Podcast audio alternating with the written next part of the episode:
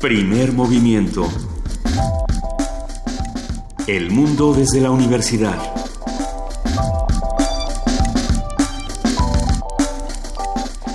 Muy buenos días, son las 7 de la mañana con 3 minutos de este lunes 9 de enero y estamos arrancando con primer movimiento. Queridísima jefa de información, Juana Inés de ESA, muy buenos días. Muy buenos días, Luisa Iglesias. ¿Cómo estás con tanta noticia? Con tanta noticia, con tanto frío, con tanto todo, eh, bastante bien porque tenemos mucho que informar y tenemos mucho que discutir. Eh, por ejemplo, que justo a esta hora se anuncia que a partir de las 7 de la mañana se iban a cerrar distintos puntos de la ciudad, los taxistas se van a manifestar en distintos puntos de la ciudad, Azcapotzalco, Insurgentes, eh, diferentes glorietas y avenidas principales, solamente para avisar a los que van a la escuela, a los que ya se levantaron tan temprano, a los que ya regresaron de vacaciones, que tomen sus precauciones para no llegar tarde. Y que si pueden utilizar transporte público, tanto mejor. Qué mejor que utilizar transporte público. Claro que con este frío, uh, con que este frío, con esta ciudad que de pronto no se deja tanto, ¿verdad? Pues las cosas se complican, pero pues bueno, hagan lo que puedan. Hagamos lo que podamos entre todos con estas temperaturas. También había contingencia el fin de semana, entonces tratemos de, de hacer que el clima en la ciudad, del clima político, el clima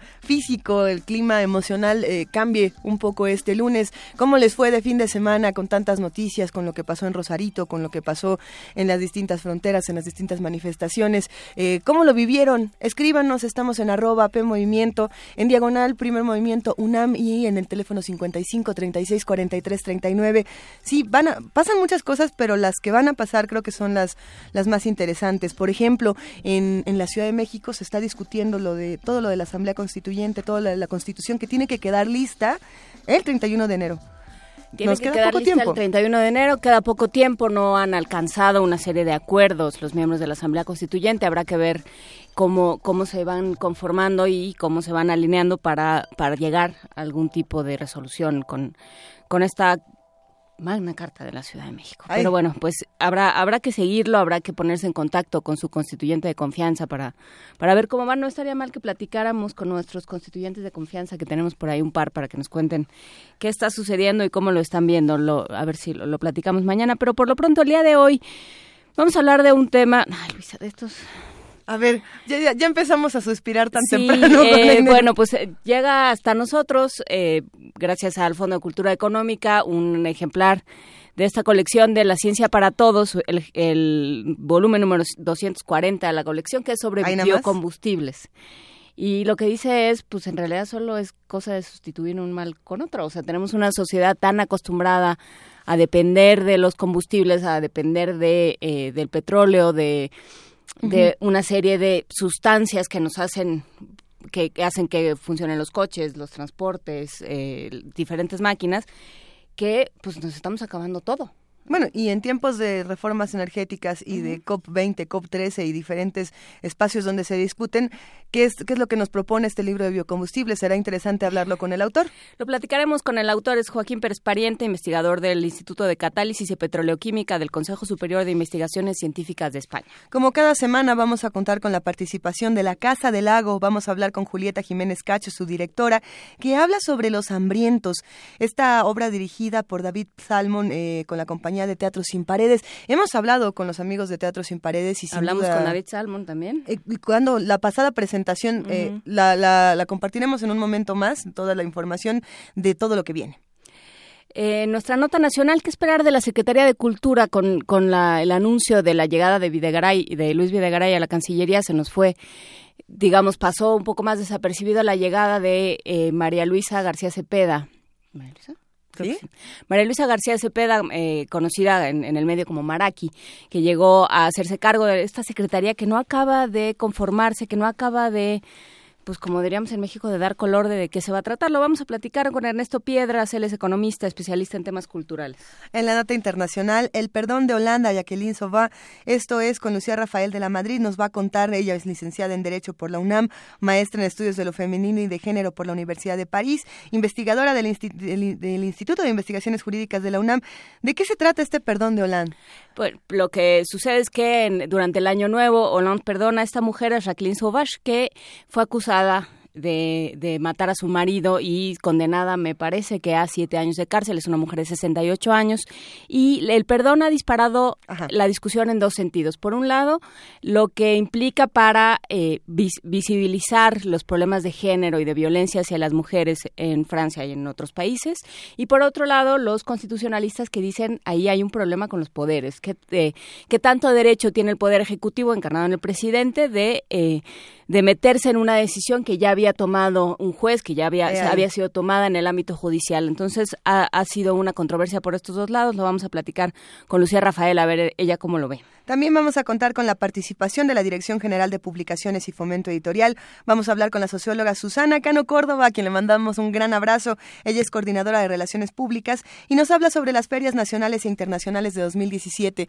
La primera es minería. Puede ser que la primera sea minería, sí. O, se nos adelanta otra, ¿no? Minería. Yo creo que minería que empieza a finales de febrero.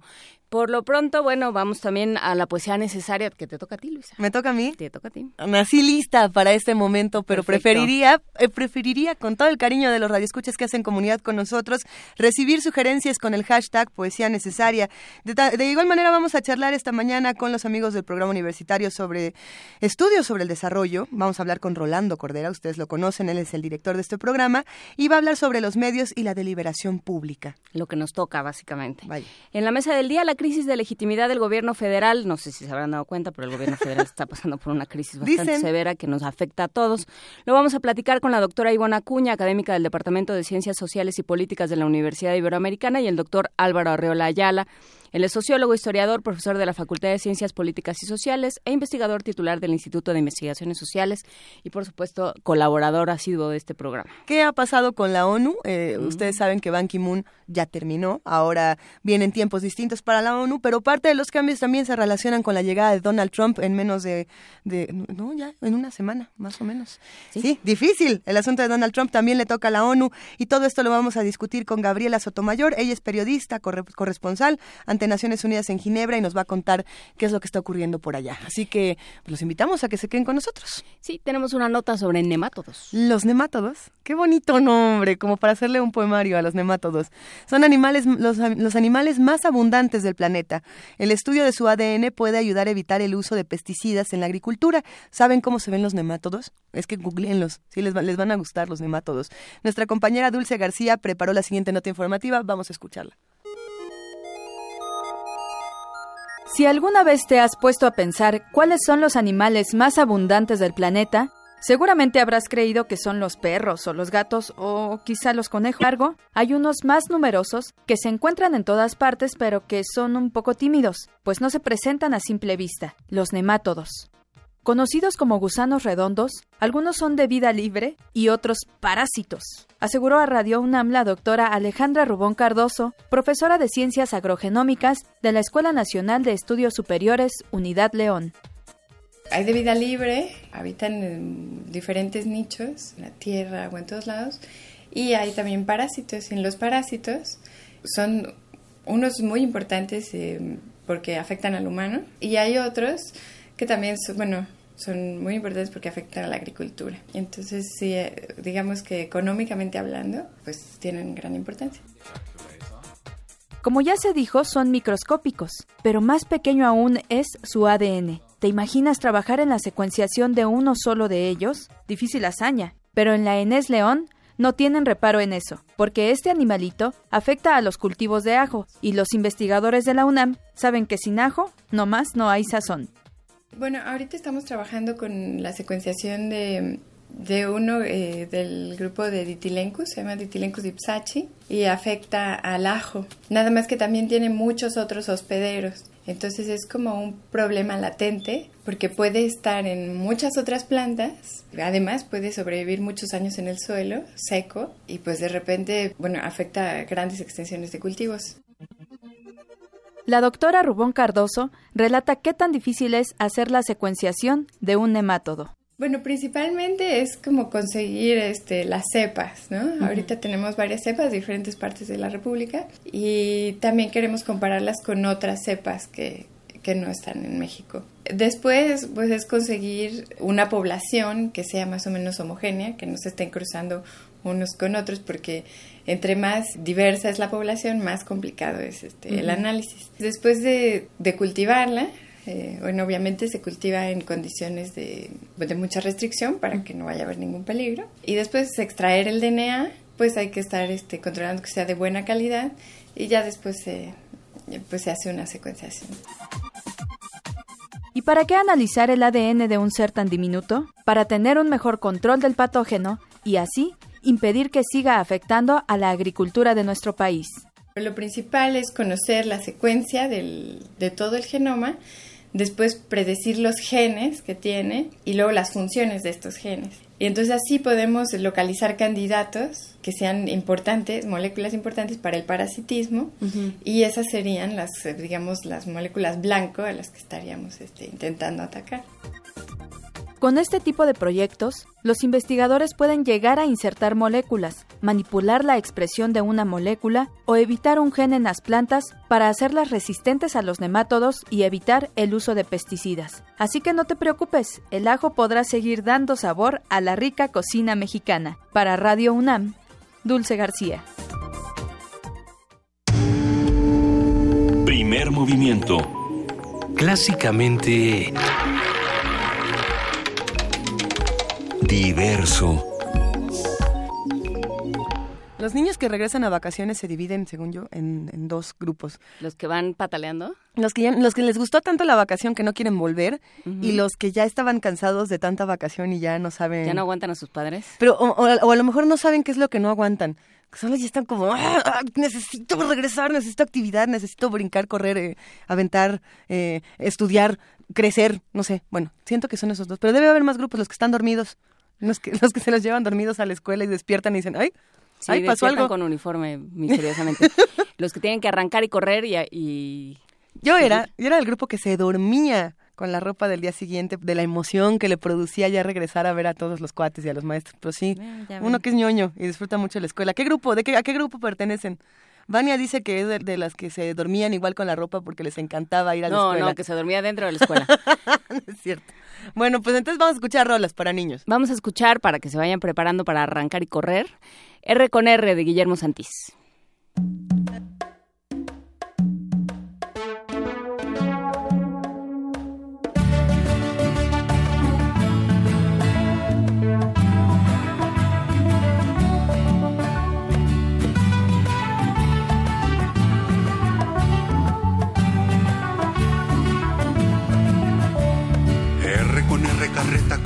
Con R barril, con R barril. Qué rápido corren los carros del ferrocarril, del ferrocarril. R con R es el ramo de rosas rosadas regadas por mí. R con R es el ramo de rosas rosadas regadas por mí. R con R guitarra, con R acordeón, con R acordeón. Que grita el cotorro que ya viene el zorro y el bello gorrión, y el bello gorrión. R con R nos vamos de rumba al cerro en que vive Ramón. R con R nos vamos de rumba al cerro en que vive Ramón. R con R es pintar, con R crayón, con R crayón. Que rápido hornea Raimundo la tarta de ron con turrón, de ron con turrón. R con R es el ruido de risas graciosas en esta canción.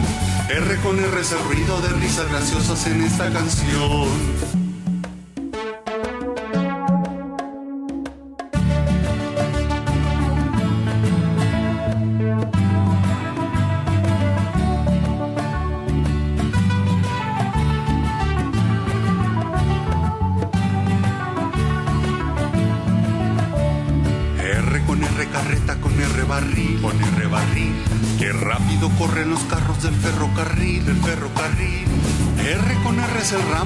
Rosas rosadas regadas por mí. R con R es el ramo de rosas rosadas regadas por mí. R con R guitarra, con R acordeón, con R acordeón. Que grita el cotorro que ya viene el zorro y el bello gorrión, y el bello gorrión.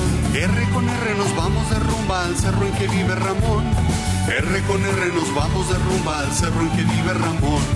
R con R es pintar, con R crayón, con R crayón. Que rápido hornea Raimundo la tarta de ron con turrón, de ron con turrón. R con R es el ruido de risas graciosas en esta canción. R con R el ruido de risas graciosas en esta canción. R con R es cariño por Pablo, por Lourdes, por Sonia y por ti. R con R es cariño por Pablo, por Lourdes, por Sonia y por ti. La, la, la, la,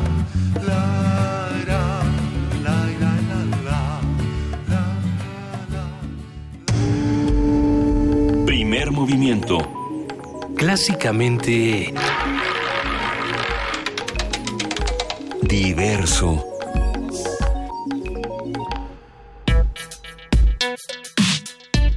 Lunes de Medio Ambiente.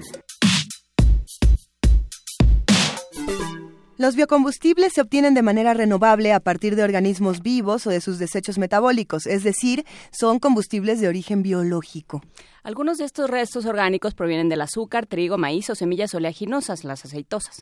Estos productos reducen el volumen total de dióxido de carbono, de CO2, que se emite en la atmósfera, ya que lo absorben durante, durante su crecimiento. Los... Eh, sí, bueno, ahorita vamos a ver. Ah, los, los, biocombustibles suelen mezclarse con otros combustibles en cantidades pequeñas, como 5 o 10%, proporcionando una reducción útil pero limitada de gases de efecto invernadero. Actualmente el tema del uso de los biocombustibles o agrocombustibles, como se les llama también en el libro, ha generado controversia y un extendido debate entre la comunidad científica internacional, ya que aún no existe un consenso sobre sus implicaciones ambientales y sociales. En biocombustibles, Joaquín Pérez Pariente brinda un detallado panorama sobre esta temática, con el objetivo de definir tanto la realidad de los biocombustibles como su viabilidad desde la perspectiva de sostenibilidad como una alternativa energética aprobada. A partir de este libro, publicado recientemente por el Fondo de Cultura Económica, en su colección Ciencia para Todos, hablaremos con Joaquín Pérez Pariente sobre los biocombustibles, cómo funcionan y cómo se ven en el contexto tecnológico y geopolítico actual. Hay que recordar que Joaquín Pérez Pariente es investigador del Instituto de Catálisis y Petroleoquímica del Consejo Superior de Investigaciones Científicas de España. Buenos días, Joaquín. Muchísimas gracias por hablar con nosotros. Buenas tardes para ti. Sí, eh, hola, buenos días y muchas gracias por la invitación y por el interés en el libro. Pues eh, es realmente interesante, lo estábamos revisando durante el fin de semana y esta, esta propuesta, a ver, vamos, vamos por partes. El, libro lo que se plantea es difundir qué son los biocombustibles o los agrocombustibles y qué tanto representan una, una salida a nuestra crisis energética. Eh, ¿qué, ¿Qué pasó? Por, cómo, ¿Cómo llegó a escribir este libro? Pues mira, eh, el motivo para escribir ese libro fue el intentar encontrar respuestas por mí mismo a, un problema que uno se plantea cuando averigua, intenta investigar un poco en este tema.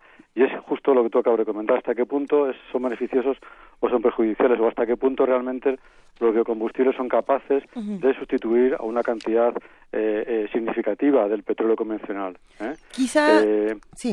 perdona, y además la idea era escribir un libro de carácter divulgativo, pero sobre todo que sirviera de como una herramienta a aquellas personas que no son especialistas en esa temática, ¿eh? pero que sin embargo tienen interés en conocer y, eventualmente en profundizar en ese terreno. O sea, es un libro que no está escrito ni mucho menos para especialistas, sino para el público en general.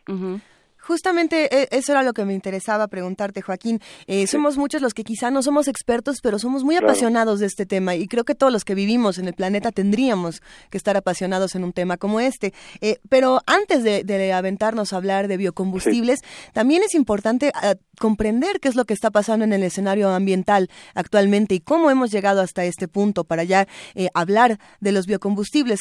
¿Tú cómo, cómo lo abordas desde tu libro? Claro, justo. Eh, de hecho, hay una, una primera parte del libro, digamos casi el 40% del total, que está dedicado justamente a explicar por qué en un momento dado, hace unos, ya unos años, quizás dos o tres décadas, se pensó que los biocombustibles podían ser una alternativa al petróleo. Quiero especificar, me estoy refiriendo a biocombustibles líquidos, porque biocombustibles eh, en general eh, denota cualquier tipo de combustible de origen biológico, la madera, por ejemplo, ¿no? Entonces vamos a centrarnos en los biocombustibles eh, líquidos, como que son de dos tipos, lo que se denomina bioetanol o biodiesel, luego lo comentaremos. Entonces, como te digo, se pensó en un, principio que los biocombustibles líquidos pueden ser una alternativa al petróleo porque había previsiones de que su precio se iba a encarecer enormemente y que además iba a escasear cada vez más. Eso por una parte. Y en segundo lugar, también se pensó que podía suponer un cierto eh, eh, eh, remedio respecto a las emisiones de gases de efecto invernadero, ¿no? Porque en principio parece pensar, lógico pensar, que los biocombustibles que se obtienen al fin y al cabo de plantas, pues no, no suponen una, una emisión neta de dióxido de carbono a la atmósfera, ¿no? Porque al fin y al cabo ese dióxido de carbono la planta lo metaboliza, ¿no? En su crecimiento, así que el biocombustible cuando se quema no hace más que liberar a la atmósfera algo que es el dióxido de carbono que previamente había sido asimilado por la planta, ¿no? Eso es lo que se pensaba y por ese motivo eh, se pensó, como digo, en los biocombustibles. Si queréis, luego podemos entrar un poco a, especificar un poco más ese panorama que no es tan simple ni tan ni tan bonito como parece. ¿eh? No, eh, creo que es, es interesante lo, lo que pone en el libro, que es eh, quien, quien dice eso es que no vive en una zona deforestada o en una zona donde no hay alimentos porque todo se ha destinado a, los cultivos de estos eh, de estas plantas que se convierten en agrocombustibles. Claro. Eh, el, el, origen, claro, está en, en como lo, como lo pone en sus conclusiones, aquí lo tengo por aquí. Es que tenemos el libro justo en nuestras manos, lo estamos manoseando. Dice, es una concepción del desarrollo económico y social que ya es hegemónica. O sea, estamos ya acostumbrados, ya, ya creamos una economía, un sistema social que no se entiende sin combustible, que no se entiende sin vehículos que se mueven eh, frenéticamente durante todo el día en todo el planeta. efectivamente, sí. Ese es el asunto.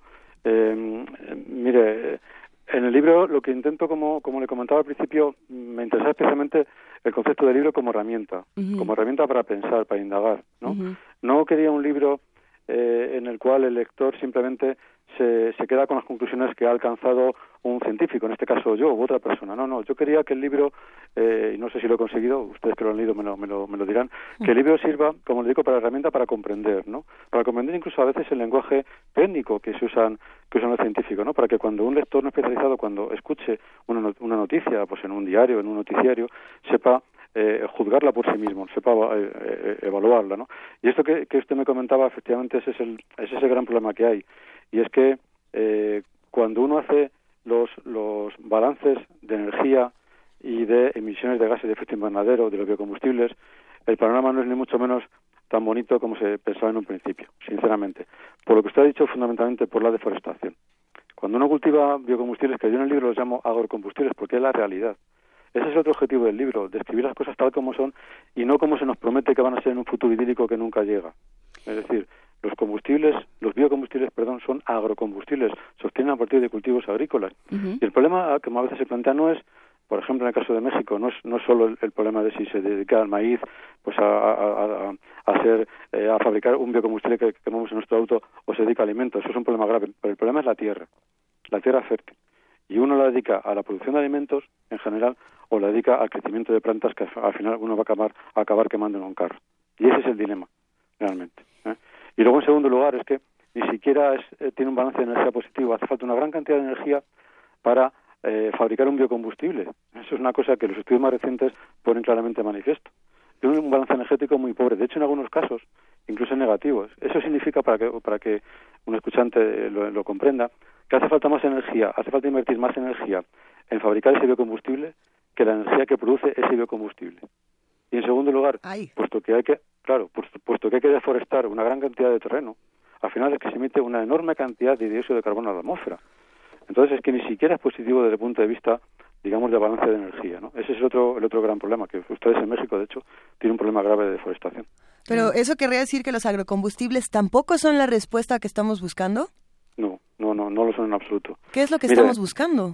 Eh, bueno, pues el, problema que hay es que nuestra civilización básicamente se, se basa en combustibles fósiles, el carbón y sobre todo en el petróleo, así de sencillo. Entonces, pues tal como está la situación ahora mismo, eh, hace unos años se preveía que la producción de petróleo alcanzaría un máximo. ¿eh?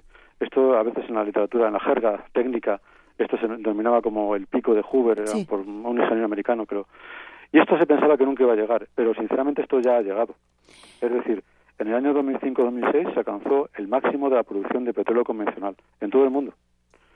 Entonces, eh, esto no, no, parece que sea así, cuesta mucho encontrar información fehaciente sobre esto, pero esta es la realidad, realmente. Eh, ahora mismo se está suplementando, eh, el, el, digamos, se están utilizando como combustibles fósiles eh, los eh, gases ligeros eh, provenientes del gas natural, por ejemplo, ¿no? O se están fabricando combustibles a partir del carbón, ¿no? Y por eso parece, porque todo eso se va sumando, y parece que la producción de petróleo va aumentando, pero no es cierto. La producción de petróleo convencional, insisto, ya se estancó hace alrededor de una década. Bueno, pues es un problema que tenemos claramente. eh, yo no soy un gran experto en temas energéticos, ¿no? Pero lo que sí que tengo claro es que los biocombustibles no son una respuesta a ese problema, en absoluto, ni mucho menos. Y claro, el, el asunto con este libro que a mí me pareció eh, particularmente interesante fue que toma dos vertientes. Por un lado, el lado científico de explicar muy claramente, muy, muy eh, de manera muy paulatina y muy pausada qué, qué es cada cosa y de qué estamos hablando y, de qué se habla cuando se habla de cada una de las cosas, pero también las implicaciones políticas, eso, eso que rebasa el ámbito científico. ¿no? De pronto habla en las conclusiones de economías de guerra, de países en economías de guerra por esta por, esta brutal voracidad de unos países y por esta completa em, vulnerabilidad de otros que, tienen que sacrificar a su, el propio alimento de su población por estos terrenos. ¿Qué, ¿A qué se refiere esto de hay países que viven en, economía de guerra y no lo saben? Pues, eh, mire, eso en, realidad mm, no fue más que una, una reflexión, una reflexión que yo, bueno, puse, quise poner en el libro, porque en el fondo lo parece, es decir, Mm, cuando uno analiza de manera fría, ¿no? yo he intentado hacerlo en el libro, ¿no? Eh, todos los argumentos que se grimen en favor del uso de biocombustibles, es que realmente no se sostienen. Yo, como lo acabo de comentar, no, no se sostienen en absoluto, ¿no? Y sin embargo se sigue apostando por ellos. Entonces, parece algo irracional, ¿no? Y sin embargo, eh, hay que pensar que la, el gobierno de Estados Unidos, por ejemplo, la, Unión Europea, sigue apostando por los biocombustibles. Entiendo que esos informes los conocen ellos también. Eh, son, son públicos, ¿eh? ¿eh? pueden hacer el mismo tipo de, análisis que yo he hecho. Entonces, ¿por qué siguen apostando por ello? Es ahí donde entra ese concepto de economía de guerra de, de, lo que no se habla. Yo lo comento en el libro, pero solamente encuentro una, una razón, ¿no? Y es que tanto eh, Europa, aunque esto, esto no, se, no se confiesa abiertamente, pero como insisto en esto, es la explicación que yo do, intento dar a, a, un hecho objetivo, ¿no?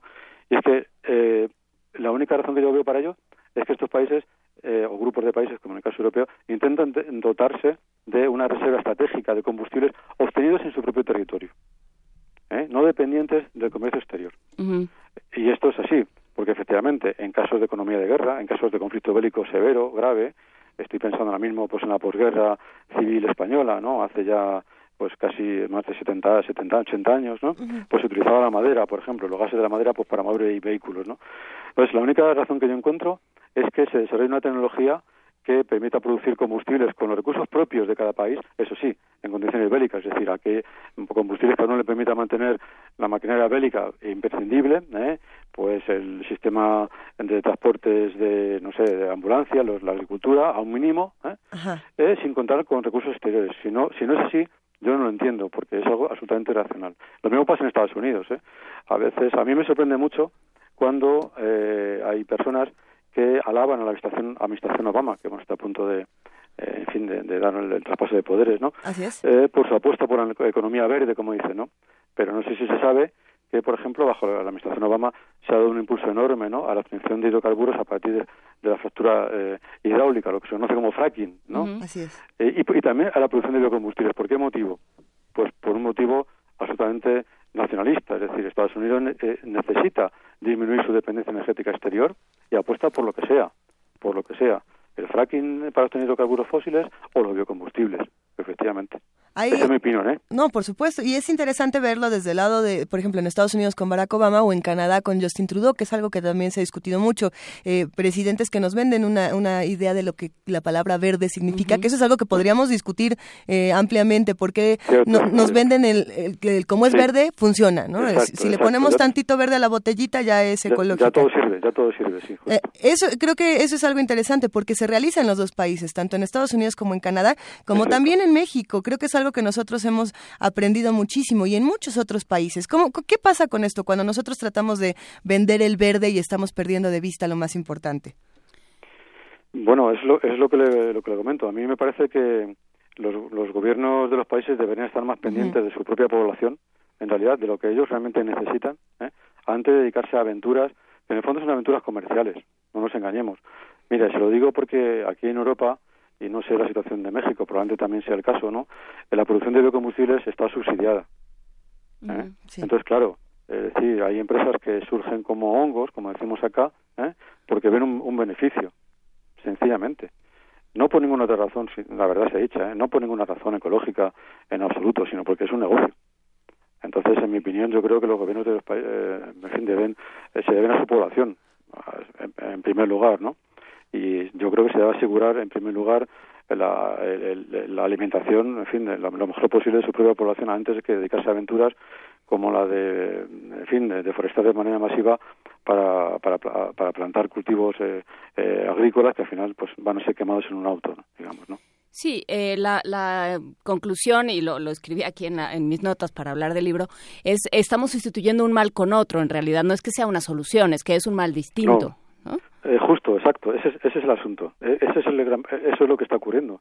De hecho, y es, y es mucho peor, porque es que, como le decía, eh, de todas maneras, eh, ya se ha empezado a ver que realmente los, los, los, los agrocombustibles, como yo prefiero llamarlos, realmente no suponen una solución. Cuando uno, uno analiza la tendencia de producción de agrocombustibles en todo el mundo, realmente ya incluso las grandes empresas petroleras, que, no lo olvidemos, han hecho una apuesta y están haciendo una apuesta también importante por los, por los biocombustibles. ¿eh? Ellos ya están reconociendo que no, está, no, no puede aumentar al ritmo que ellos estaban preveyendo. ¿no? Pero si lo hiciese, las consecuencias serían catastróficas. Yo en el libro doy una serie de datos. Eh, son datos en el fondo que cualquiera puede, puede hacer si, si busca un poco. ¿no? Es decir, había que dedicar una cantidad gigantesca, enorme de terreno fértil a la producción de agrocombustibles ni siquiera para sustituir una pequeña parte del petróleo total que hoy en día se consume. Entonces, si ni siquiera va a servir para eso, ¿para qué nos metemos en esa aventura? Pienso yo. ¿eh? Claro, ni siquiera sirve para eso y ahí eh, lo que queda es una una reflexión que creo que es interesante y pertinente en este momento de la relación entre la ciencia y la, y la política, porque aquí estamos hablando de una serie de datos eh, comprobados y de, y de, estudios ya muy, muy difundidos, como lo dice, pero al mismo tiempo de una serie de decisiones políticas que manejan un discurso completamente distinto. ¿Cómo, ¿Cuál es la responsabilidad de los científicos en ese sentido? Recordando que somos una, una radiodifusora universitaria y académica, pues también hay que pensarlo, ¿no? Ah, me parece totalmente lógico y razonable lo que, lo que dices, claro que sí, por supuesto. Mire, pues yo creo que los científicos debemos hacer una reflexión sobre esto. Y en ese sentido, yo me, va, me vais a permitir que sea un poco crítico con algunos colegas, eh, aunque esto es un medio público, por supuesto, sin, sin dar nombres, ¿no? Mira, yo participo habitualmente en reuniones científicas ¿eh? y en muchas de ellas, en mi campo de la catálisis, se trata con mucha frecuencia sobre la, obtención de biocombustibles. Y se trata con mucha frecuencia porque eh, los procesos de obtención de biocombustibles implican el uso de catalizadores, precisamente. ¿eh? Bueno, pues eh, es muy frecuente, yo lo comento incluso en el libro, es muy frecuente asistir a esas, a esas reuniones ¿no? científicas en las cuales el expositor de una ponencia eh, comienza normalmente incluso un, no, hablo de un estudiante, un, un, senior, digamos, una persona con años de experiencia, diciendo, hablando de la bondad de los, de los biocombustibles, ¿no? Cuando, cuando uno se da cuenta de que eso que está diciendo esa persona no, no, se, no se corresponde con la realidad. ¿eh? Yo creo que hay que exigir a los, a los científicos un poco más de rigor intelectual por lo menos, mm, al menos no adentrarse en campos quizá que no conozcan, ¿no? ¿Eh? Pero por lo menos evitar el, como decimos, vender algo eh, de lo que ellos no conocen lo suficiente, ¿no? ¿Eh? no se puede hablar de la bondad de algo que uno no estudia a fondo, ¿no? Entonces yo creo que, que habría que, por parte de los científicos, habría que tener un poco más de rigor intelectual, por, por lo menos por parte de alguno de ellos. Pero también es cierto, también es verdad, que eh, esto es una pregunta que yo hago a veces a mis colegas, porque eh, en fin, eh, cuando uno conversa, eh, digamos, tomando un café, ¿no? una cerveza con muchos colegas, incluso de empresas de petróleo ¿no? internacionales, y yo les pregunto a ellos en particular, no, no a su compañía, sino a ellos, ¿cuál es su opinión sobre, sobre los, los biocombustibles? Ellos, en realidad, en privado reconocen que eso no tiene ninguna perspectiva, sinceramente, así se lo digo y sin embargo estamos viendo una gran apuesta por parte de los gobiernos eh, en, ese, en, ese, sentido. Entonces ya le digo, como no sea más que una, una, apuesta política, pues no tiene mucha razón de ser y la apuesta política iría en el sentido que ya antes le acabo de comentar. También es cierto que para algunos países es un negocio, ¿eh? es decir, directamente. Pues, por ejemplo, eh, se me ocurre el caso de Argentina, yo también lo comento en el libro. Argentina es uno de los países productores de soja más importante del mundo, ¿no? Dedicada a la, alimentación animal, pero resulta que la soja también es un también eh, sirve para la producción la producción de biodiesel. Bueno, pues entonces ahí he encontrado un negocio, un nicho comercial y simplemente pues exportan para producir biodiesel porque es un negocio, por ejemplo. Sí, pero es un negocio que a largo plazo nos resulta catastrófico a todos. Este, Sí, de- seguro, seguro. o no de este, de este insumo. Tien- Mira, tien- tienes toda, tienes toda la razón, pero el problema es que los países se, se mueven por intereses particulares de las grandes compañías Y de corto plazo. estoy hablando de, de grandes compañías internacionales, ¿no? Y entonces toman decisiones que a largo plazo, incluso para el propio país, son, son catastróficas. En el caso de Argentina hay una, hay una deforestación enorme, ¿no? Pero es rentable. Eh, yo a veces en el libro lo comento, es que uno no, uno no percibe el problema de la, de la deforestación. Aparentemente uno sigue respirando igual, digamos, ¿no? Dice, bueno, hay menos bosques. Pues sí, eso es un problema gravísimo para las comunidades locales. Eso es seguro. Pero ¿quién las escucha? Claro, deforestación galopante lo llama en el libro. Pero- que ahí, cuando llegué a Es ese punto dije, creo que ya nos vamos a una isla desierta y vivimos de cocos todos. Que Sí, ya no pero- hay islas pero- desiertas tampoco. Claro, pero por, pero por desgracia es lo, es lo que le digo. El problema es que parece que no ocurre nada. Eh, Es decir, entiende lo que le digo. Uno deforesta, bueno, pues eh, ya hay menos bosque tropical. Mira lo que pasa en Chiapas, por ejemplo, en Veracruz. Es un problema grave y para las comunidades locales, ellos lo saben. Pero para una para una gran implantación agrícola, ¿eh? Claro. bueno, pues pues deforesta y se acabó, pues porque tiene una subvención gubernamental y lo hace y va a ser rentable al cabo de un cierto tiempo. Y, esa es su única decisión, basada en, la- en en la ganancia económica y, y nada más. Ah, por supuesto que todos tendríamos que hacer una lectura urgente de este libro Biocombustibles, pero si tuvieras que regalárselo a alguien, Joaquín Pérez Pariente, ¿a quién preferirías? ¿A un empresario o a un gobernante? O bueno, o, o a- o quién se lo darías con más urgencia? No, a los dos, a los dos. Pero para empezar, pero para empezar al gobernante, para empezar al gobernante, porque en sus manos está tomar decisiones políticas al fin y al cabo. ¿no? Por Serían supuesto. los gobernantes sobre todo los primeros destinatarios, efectivamente. Bueno, nosotros no, no le vamos a regalar este libro a gobernantes, pero sí a quien nos llame, al primero que nos escriba a Twitter, arroba PMovimiento, con su nombre completo más el hashtag biocombustibles. Eh, y creo que sería interesante que pues nos compartan alguna reflexión sobre lo que acaban de escuchar. Si bien el libro es llamado biocombustibles, Joaquín Pérez Pariente prefiere llamarlos agrocombustibles y estamos eh, compartiendo esta serie de reflexiones. Eh, ¿Hacia dónde va el libro? ¿Qué es lo que no hemos atendido eh, en esta conversación y en las conversaciones que se tienen todos los días sobre los biocombustibles? ¿Qué nos falta eh, por seguir discutiendo, querido Joaquín? Sí, bueno, solamente una, una pequeña nota por si acaso alguien, algún, algún escuchante lo puede comentar y con toda la razón. Eh, a veces se habla de los combustibles de segunda generación, tercera generación y todo esto, ¿no? Yo hablo un poquitín en el libro de ese tema, ¿no? Eh, por ejemplo, ¿por qué no utilizar, en el caso del, de la producción de biodiesel, se pueden utilizar residuos de aceites, ¿no? Efectivamente, eso es cierto, ¿no? Y además eso es algo útil no para producir, porque no para producir tanto el biocombustible, porque la cantidad de ace- de aceites reciclados es muy pequeña, sino para evitar tirarlo simplemente al, al, al lavadero, ¿no? Es decir, para, para evitar eh, colapsar el sistema de alcantarillado, porque es un, un aceite vertido por el desagüe de una cocina mm, doméstica, en fin, es muy, muy contaminante, ¿no? ¿Eh? Mire, yo estuve recientemente, estuve atendiendo un, un seminario científico en- allá en, en la UAM, en México, este mes de noviembre, ¿eh? y una presentación muy interesante acerca de un proyecto que existe en, el, en, en Ciudad de México para organizar una red de recogida de aceites usados. ¿eh? Es muy- realmente es muy interesante. Hay una colega eh, mía mexicana que está im- implicada, involucrada en ese proyecto. Bueno, estoy hablando con el director técnico de, una- de la empresa que lleva ese proyecto. Y yo le pregunté, bueno, mm, ¿de, cu- de cuántas toneladas estamos hablando de aceites que se pueden recoger en toda Ciudad de México eh, Ujú. por mes? Y me dice, mira, eh, siendo realistas, eh, en torno a 200 ton- toneladas al mes. 200 toneladas al mes. Eso no es nada. Frente al consumo de diésel de una ciudad como México. ¿Entiende lo que le quiero decir? Claro. Es decir, sí, claro, por supuesto que se pueden utilizar aceites, eh, digamos, de desecho, reciclados para fabricar biocombustibles, claro que sí, pero le aseguro que eso no va a reemplazar el petróleo en absoluto. Es, es algo positivo, ¿eh? insisto en esto, positivo, sobre todo porque elimina un residuo ¿eh? y lo transforma en algo útil, ciertamente, ¿no? Pero eso no va a solucionar el problema. Por supuesto, nos dice Mario Mora, ya para terminar, ¿qué pasó de Sí. la, con la moda de hace unos años de usar biocombustibles en aviones? Ah, sí, es cierto. Sí, no, bueno, se sigue trabajando en ello, ¿eh? Eso sí es lo que le comentaba, se sigue trabajando en ello. Sí, sí, hay, hay artículos científicos que analizan eh, la vi- viabilidad técnica, eh, es- o sea, eso es posible técnicamente, ¿eh? en algunos casos, ¿eh? En algunos casos. Sí, sí, eso, eso es cierto, pero ya le digo, no es una cuestión de, de viabilidad técnica, ese no es el problema, eh, es, es algo más allá, ¿no? Sí. Es algo que intento aclarar en el libro. Tiene que ver con recursos naturales y tiene que ver Claro, con a qué costo. justo. Exact- con el costo de esto. Pues muchísimas gracias, Joaquín Pérez Pariente. Queda hecha la invitación para leer eh, biocombustibles en la colección La Ciencia para Todos del Fondo de Cultura Económica. Se encuentra, por supuesto, en todas las librerías del fondo y en eh, la mayoría de las librerías del país. Eh, muchísimas gracias, Joaquín Pérez Pariente. Te pues mandamos un gran abrazo. Un gran abrazo. Él es investigador del Instituto de Catálisis y Petroleoquímica del Consejo Superior de Investigaciones Científicas de España. Gracias por estar con nosotros. Pues gracias a vosotros y también un abrazo. Un abrazo. Vamos a escuchar en este momento Democracy I Was Thirsty. Esto es con Sol Keita y Nicolás Yar.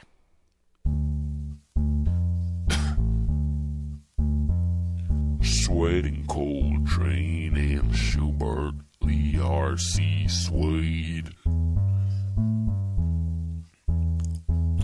His mind blown like sugar in a rain.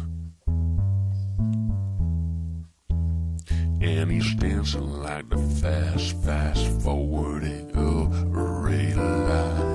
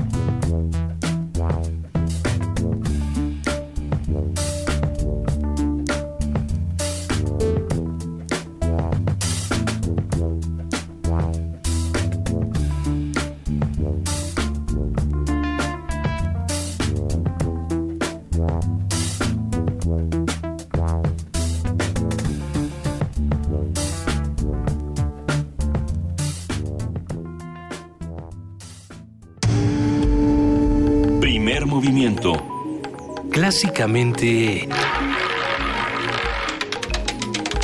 Diverso. Las 7 de la mañana con 47 minutos de este lunes 9 de enero y muchos nos han escrito también para comentarnos que hay muchísimo tránsito en la ciudad, que, que no se mueven las avenidas principales. Creo que lo importante es tener paciencia. Sabemos que muchas de las avenidas están detenidas por las manifestaciones que se anunciaban de las 7 de la mañana del gasolinazo. Eh, tienen que ver con taxistas y con diferentes eh, ciudadanos que han decidido sumarse a estos, a estos paros en la ciudad. Tengamos cuidado, tengamos las precauciones Y correspondientes. si no necesita salir, no salga. ¿Y si sí? Pues Pues con cuidado. con cuidado y de preferencia en transporte público, que es otra historia. Pero bueno, eh, la- ya regresó de vacaciones la Casa del Lago se la- y nos da muchísimo gusto. No se fue, en realidad, creo Nunca que tuvieron fue. actividades durante todas las vacaciones, pero bueno, ya está de regreso con nosotros Julieta Jiménez Cacho, ella es directora de la Casa del Lago Juan José Arreola. ¿Cómo estás, Julieta? Muchísimas Hola, ¿qué tal? gracias por estar con nosotros. ¿Qué tal? ¿Cómo están Luis y Juan Inés? Muy Les bien, deseo muy gracias. buen año. Nosotros sí cerramos en la Casa del Agua al público, pero sí tuvimos actividades muchas de mantenimiento. Claro, eso ahora recuerdo, sí, Ah, que lo bueno. dijiste. Sí. Qué mejor. Sí. Bueno, también quiero mandar una felicitación aquí públicamente a Benito Taibo como director general de Radio UNAM. Está atorado en el tráfico, en Uy. el tránsito, te lo agradece muchísimo. Te escucha con cariño. Te escucha con cariño. Ok. Bueno, quiero comentar hoy sobre la primera temporada de teatro que tendremos y que inicia el viernes 20 de enero. Eh, es la obra Los Hambrientos, que surge de una investigación sobre la alimentación y busca demostrar que lo que comemos determina lo que pensamos. La obra está inspirada en el concepto de biopolítica del filósofo francés Michel Foucault, según el cual el control de la sociedad sobre los individuos no solo se efectúa mediante la conciencia o la ideología, sino también en el control del cuerpo. Es curioso que aunque la palabra biopolítica es un término ya muy utilizado por Foucault y otros filósofos del siglo XX, aún no aparece en el diccionario de la Real Academia Española, pero se podría definir como la forma de gobierno que aspira a la gestión de los procesos biológicos de la población. De ahí que también se maneje la palabra biopoder. Según Foucault, el ser humano constituye una materia prima, como la tierra o los recursos naturales, que los agentes con poder se esfuerzan en potenciar para extraer todos los beneficios posibles.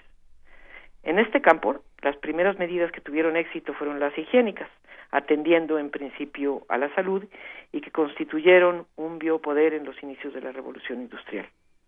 En la actualidad, de la mano de la ciencia y la tecnología, se expande la capacidad del Estado de intervenir y controlar todas las formas de vida y entre estas la alimentación.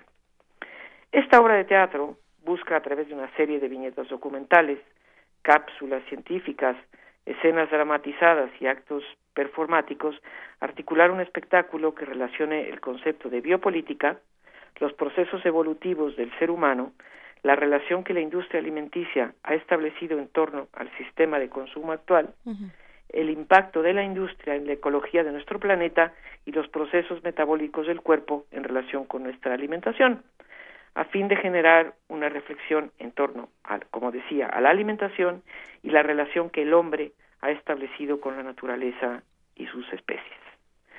La obra es de la compañía Teatro Sin Paredes, que dirige David Salmon, un dramaturgo francés que vive hace ya varios años en México, que tiene un funcionamiento interesante, ya que sus miembros colaboran y participan en varias actividades a la vez. Pueden actuar y también ser asistentes de la dirección. El propio David Salmon actúa también. O también colaborar en la escenografía o el vestuario, por ejemplo. Es la tercera obra que presentamos de ellos en la Casa del Lago. Todas han sido estrenos, algo que procuramos también hacer en este espacio, porque no solemos repetir obras. Las que se estrenan aquí luego se pueden presentar en otros espacios. Las anteriores fueron Utopía, presentada en 2014, y Los Náufragos el año pasado. Sí, que Los temas... con él. ¿Cómo? Platicamos con él Sí. al respecto Ah, de, ah, de los náufragos. Ok, este, los temas que manejan, pues la verdad es que han coincidido con la línea de Casa del Lago, Arte y Medio Ambiente, que, como he dicho varias veces, nos permite reflexionar sobre temas políticos y sociales de la actualidad. Además, esta obra en, en esta ocasión coincide con el tema de una de las exposiciones que presentamos en este momento, titulada Prácticas de Campo, que exhibe siete proyectos de artistas que indagan sobre la producción y consumo de alimentos así como la transformación de la tierra por la acción humana. Se ponen en evidencia problemáticas económicas, sociales y políticas vinculadas al consumo y producción de los alimentos. Me parece muy interesante la reflexión sobre un mismo tema a través de distintas disciplinas y la alimentación actual y sus consecuencias es algo que considero muy importante en lo que hacer conciencia, ya que se habla mucho de ello, pero las prácticas cotidianas son muy complicadas. Sí creo que tenemos que defendernos de la mercadotecnia, que promueve la comida chatarra, que con colorantes y saborizantes artificiales y conservadores poco alimenta y sí daña nuestro cuerpo. No está fácil, hay que reflexionar mucho sobre ello y defendernos Claro. del poder de la mercadotecnia. Y sobre todo defender la capacidad del arte y de las manifestaciones artísticas, en las diferentes manifestaciones artísticas, de incidir en la vida política y social. Ayer eh, sale Meryl Streep en los, en los Golden Globe Awards Ay. y dice, a ver, señor Trump, este, la falta de respeto trae consigo otras faltas de respeto y, si- y, y Hollywood y, y esta industria está completamente hecha por extranjeros y por gente que no tendría teóricamente, en- según sus términos, que estar aquí. Y si usted nos echa a todos, lo único que va a haber que, que nos va a quedar va a ser fútbol y artes marciales. Bueno, ya leyeron la respuesta de Ay. Donald Trump. Sí, pues sí, ¿No? y Donald Trump responde. Como niño, ¿no? Ajá. Pues tú tienes cara de, ah, Es de Hollywood, actriz los liberales de Hollywood me están tirando que me importa. Ay, Dios mío, Tremendo. Dios mío. Bueno, yo lo que espero es que los estadounidenses no se salgan de Estados Unidos y sigan luchando, y sobre todo los artistas, eh, porque como decías bien, Juana Inés, pues ahí hay un, un, un lugar y un camino de reflexión muy importante y de fuerza. Así que que no se salgan de Estados Unidos, que no se vayan, que sigan luchando en su lugar. Pues eh, bueno, por lo pronto nosotros seguimos eh, trabajando y ofreciendo otras formas de, de pensar y de vivir desde aquí. Te lo agradecemos muchísimo. Queda hecha la invitación a Casa del Lago. Eh, la, la información está en casadelago.unam.mx. Sí, ahí está, pero bueno, la temporada será desde el viernes 20 de enero al 2, eh, al 12 de febrero, son 12 funciones, eh, será los viernes a las 20 horas Viernes y las sábados y domingos a las 18 horas. Es una obra para adolescentes y adultos y, y bueno, los invitamos, eh, ojalá que esta, esta mm, eh, obra de teatro tenga mucho éxito. Les agradezco muchísimo la difusión. Muchísimas gracias, queridísima Julieta Jiménez Cacho.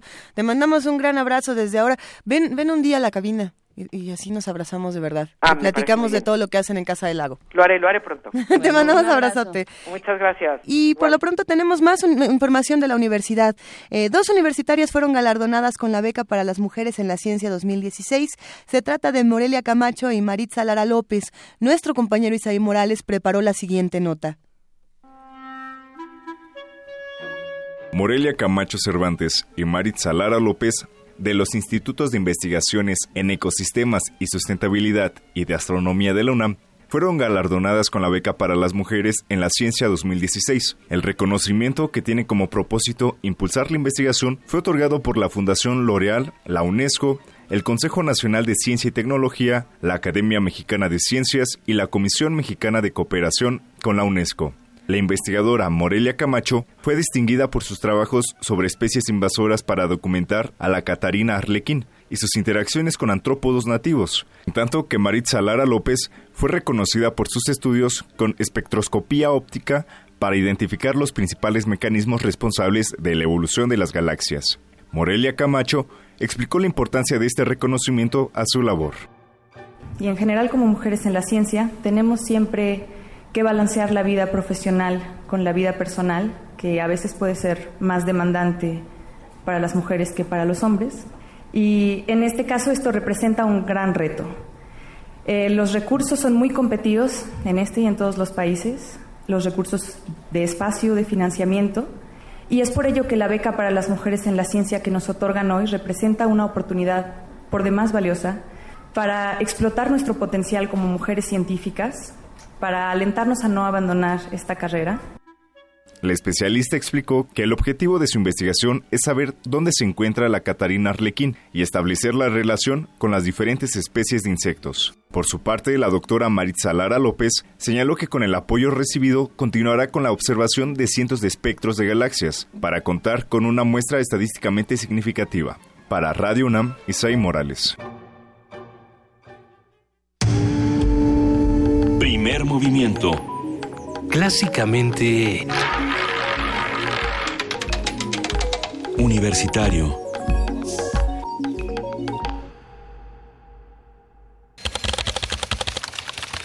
Corte informativo. La UNAM. El uso de dispositivos electrónicos durante la noche afecta la calidad del sueño de niños y adolescentes, aseguró Ulises Jiménez Correa, responsable de la Clínica de Trastornos del Sueño de la Facultad de Medicina de la UNAM. La Facultad de Ciencias Políticas y Sociales del UNAM diseñó un espacio virtual de análisis y reflexión con el propósito de innovar los géneros periodísticos. En grafema.com.mx puede consultarse bibliografía y modelos de reportajes de periodismo especializado. Habla María Antonieta Barragán, docente de esa entidad académica. Grafema es un proyecto que bibliografía, PDFs, recomendaciones, materiales, en fin. Vamos a hacer un manual digital sobre periodismo de investigación libro digital completamente con todos los recursos multimedia que se tiene y hemos comprado bastantes libros que vamos a, a llevar a la biblioteca y hacemos talleres de multimedia, talleres de periodismo de datos, vamos a tener un taller de transparencia cómo pedir toda esta documentación al, al INAI eh, y también vamos a hacer, a hacer un taller de verificación de datos que también se ha perdido mucho, ¿no? Periodismo multimedia. Nacional. Policías estatales y municipales, acompañados por perros, una unidad antimotines y helicópteros, desalojaron a 300 manifestantes que desde el pasado 2 de enero bloqueaban el acceso a la central de Pemex en Rosario, Baja California. El desalojo dejó un saldo de 73 detenidos, 15 civiles heridos y 7 policías federales lesionados. Andrés Manuel López Obrador, presidente nacional de Morena, llamó a los diputados del Congreso de la Unión a dejar de lado la postura partidaria. Los exhortó a defender al pueblo y evitar un nuevo aumento de los combustibles. Se está a tiempo de evitar un daño mayor. Es urgente que se reúnan los diputados y se convoque a este periodo de sesiones, que la permanente convoque al periodo extraordinario de sesiones. Las bancadas del PAN y PRD en la Cámara de Diputados coincidieron en que defender el interés de la gente y las convicciones propias no es sacar ventaja política y pidieron al titular del Ejecutivo Federal asumir los costos de sus decisiones equivocadas. Cuauhtémoc Cárdenas respondió en redes sociales a la pregunta lanzada por el titular del Ejecutivo Federal respecto al aumento en los precios de los combustibles. Dirijo este mensaje preocupado por las palabras del presidente de la República del pasado jueves e indignado, al igual que ustedes, para responder a su pregunta sobre qué hubiéramos hecho en su lugar. En resumen, mi respuesta a la pregunta del presidente es la siguiente. Es indispensable echar para atrás el aumento de las gasolinas. Los precios se deben mantener al máximo de diciembre de 2016 y es necesario convocar a un gran foro nacional de expertos para analizar este urgente problema y proponer solución. Se debe recuperar el funcionamiento pleno de nuestras refinerías para abastecer con producción nacional más del 50% de la demanda y aumentar la inversión de Pemex para incrementar sostenidamente la capacidad de refinación y eventual exportación de productos de valor agregado. El cardenal Norberto Rivera pide a las autoridades ser sensibles para que los subsidios que se aplicaban a los combustibles sean destinados a los más necesitados a fin de que salgan de la pobreza. Además, llamó a manifestarse con responsabilidad. Por supuesto que todos tenemos el derecho a manifestarnos, pero nadie tiene el derecho a la violencia, ya que ésta perjudica a los que son más inocentes. Renato Sales Heredia, comisionado de Seguridad Nacional, dijo que no se permitirá que se afecten derechos a terceros y se cometan delitos durante las protestas por el aumento de los precios de las gasolinas. Una cosa es la libre manifestación pacífica, pública, que debe armonizarse, insisto, con la libertad de tránsito. Y otra cosa es la comisión de hechos delictivos, que no vamos a permitir. Es algo totalmente distinto a la manifestación pública, el ejercicio de los derechos a abusar y confundir con posibilidades delictivas que no podemos permitir. Internacional. Mário Soares, expresidente y primer ministro de Portugal, murió el sábado pasado a los 92 años de edad. Fue fundador del Partido Socialista en 1973 y presidente de 1986 hasta 1996. La adhesión de Portugal a la Comunidad Económica Europea es uno de los tantos logros que se le reconocen. El presidente electo de Estados Unidos, Donald Trump, aceptó la conclusión de la comunidad de inteligencia de su país respecto a que Rusia participó en los ataques cibernéticos destinados a interferir en las elecciones presidenciales. Hasta aquí el corte, en hora más información. Radio UNAM. clásicamente informativa.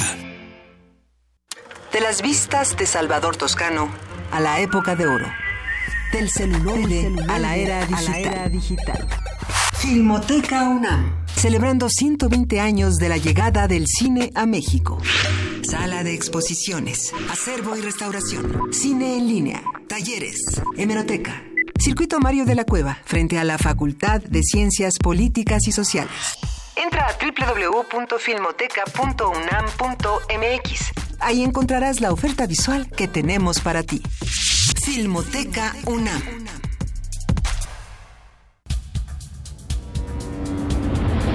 Buenas tardes, bienvenidos sean todos ustedes a Prisma RU por Radio UNAM. Yo soy Deyanira Morán. Esta es la información deportiva. Se homologarán todos los procedimientos. Hasta aquí el reporte.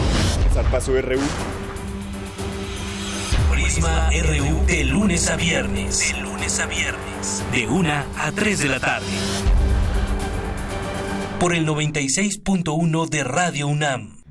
Ballets de todos los tiempos. Música medieval, barroca, moderna. Los sonidos que hacen mover al cuerpo en un solo programa. Diáspora de la danza. Lunes a viernes a las 6.40 de la mañana y su retransmisión a las 3 de la tarde. Por el 96.1 de FM.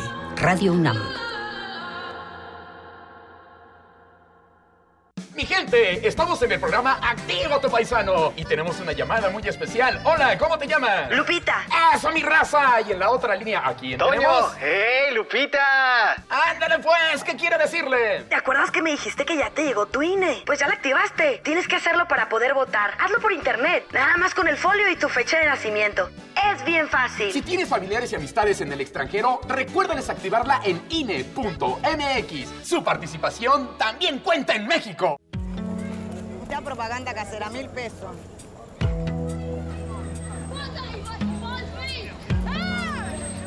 of your country.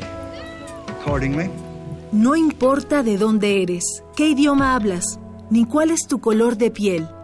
Tus derechos humanos son universales y deben ser respetados. Conoce cuáles son y cómo protegerlos en un programa de análisis y reflexión sobre este tema con Diego Guerrero. Derecho a debate. En la cultura de la legalidad participamos todos. Te invitamos a una mesa de discusión con estudiantes universitarios y especialistas todos los lunes a las 10.05 de la mañana. Por el 96.1 FM. Radio UNAM.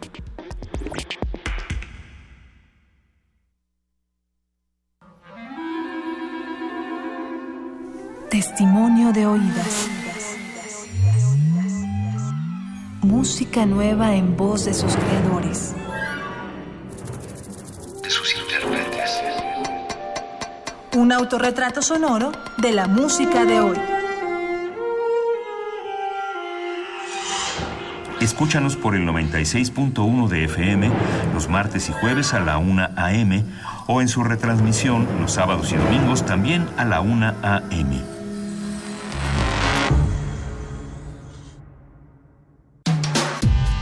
Primer movimiento. Podcast y transmisión en directo en www.radiounam.unam.mx.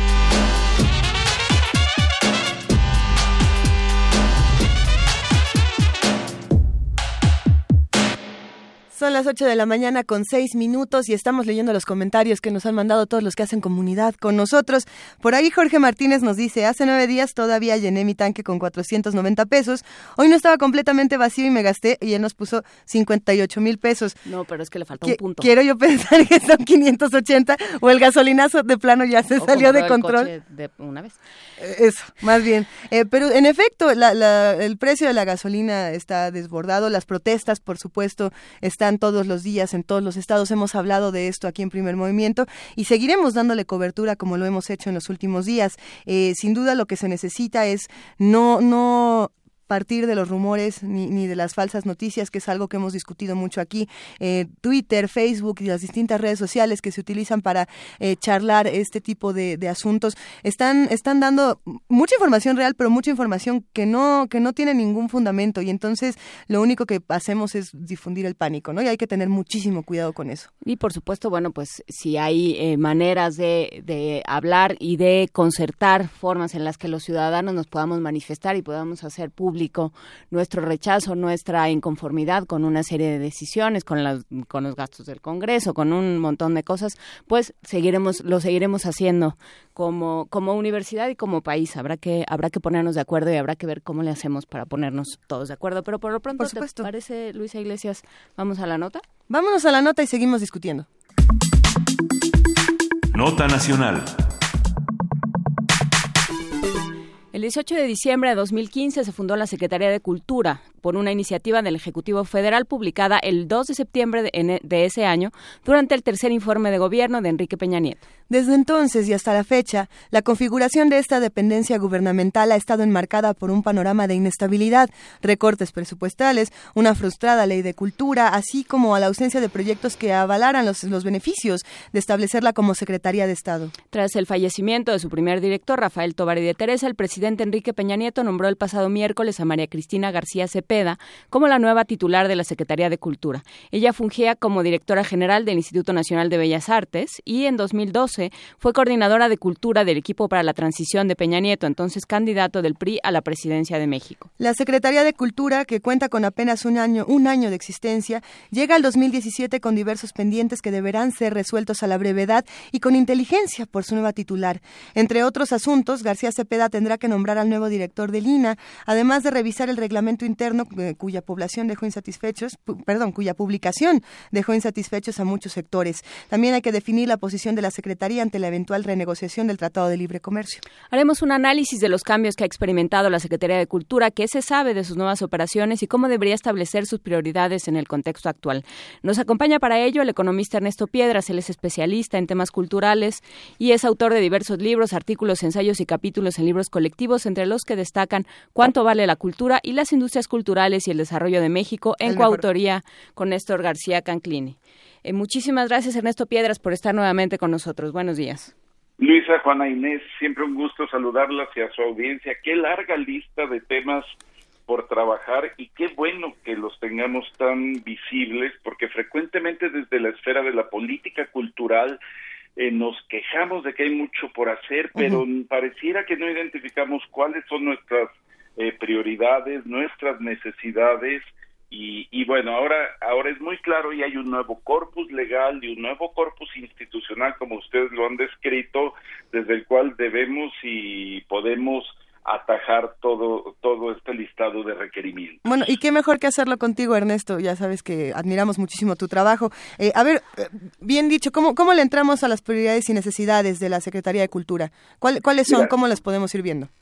Yo creo que lo primero que debemos hacer es poner a trabajar en forma, a cabalidad, la Secretaría, lo cual no puede ser si no termina de tener un reglamento operativo uh -huh. y una ley que es la que mañana se empieza a trabajar uh -huh. en el Congreso con este Consejo Redactor al que hemos sido convocados, invitados varios, que a mí me tiene muy entusiasmado porque da la oportunidad, por ejemplo, de incluir desde mi esfera profesional un capítulo económico que reconozca a la gente que trabaja en la cultura como agentes económicos, como agentes productivos, eh, con una política fiscal para la cultura, no solo estar pidiendo aumentos presupuestales, sino saber para qué los estamos requiriendo.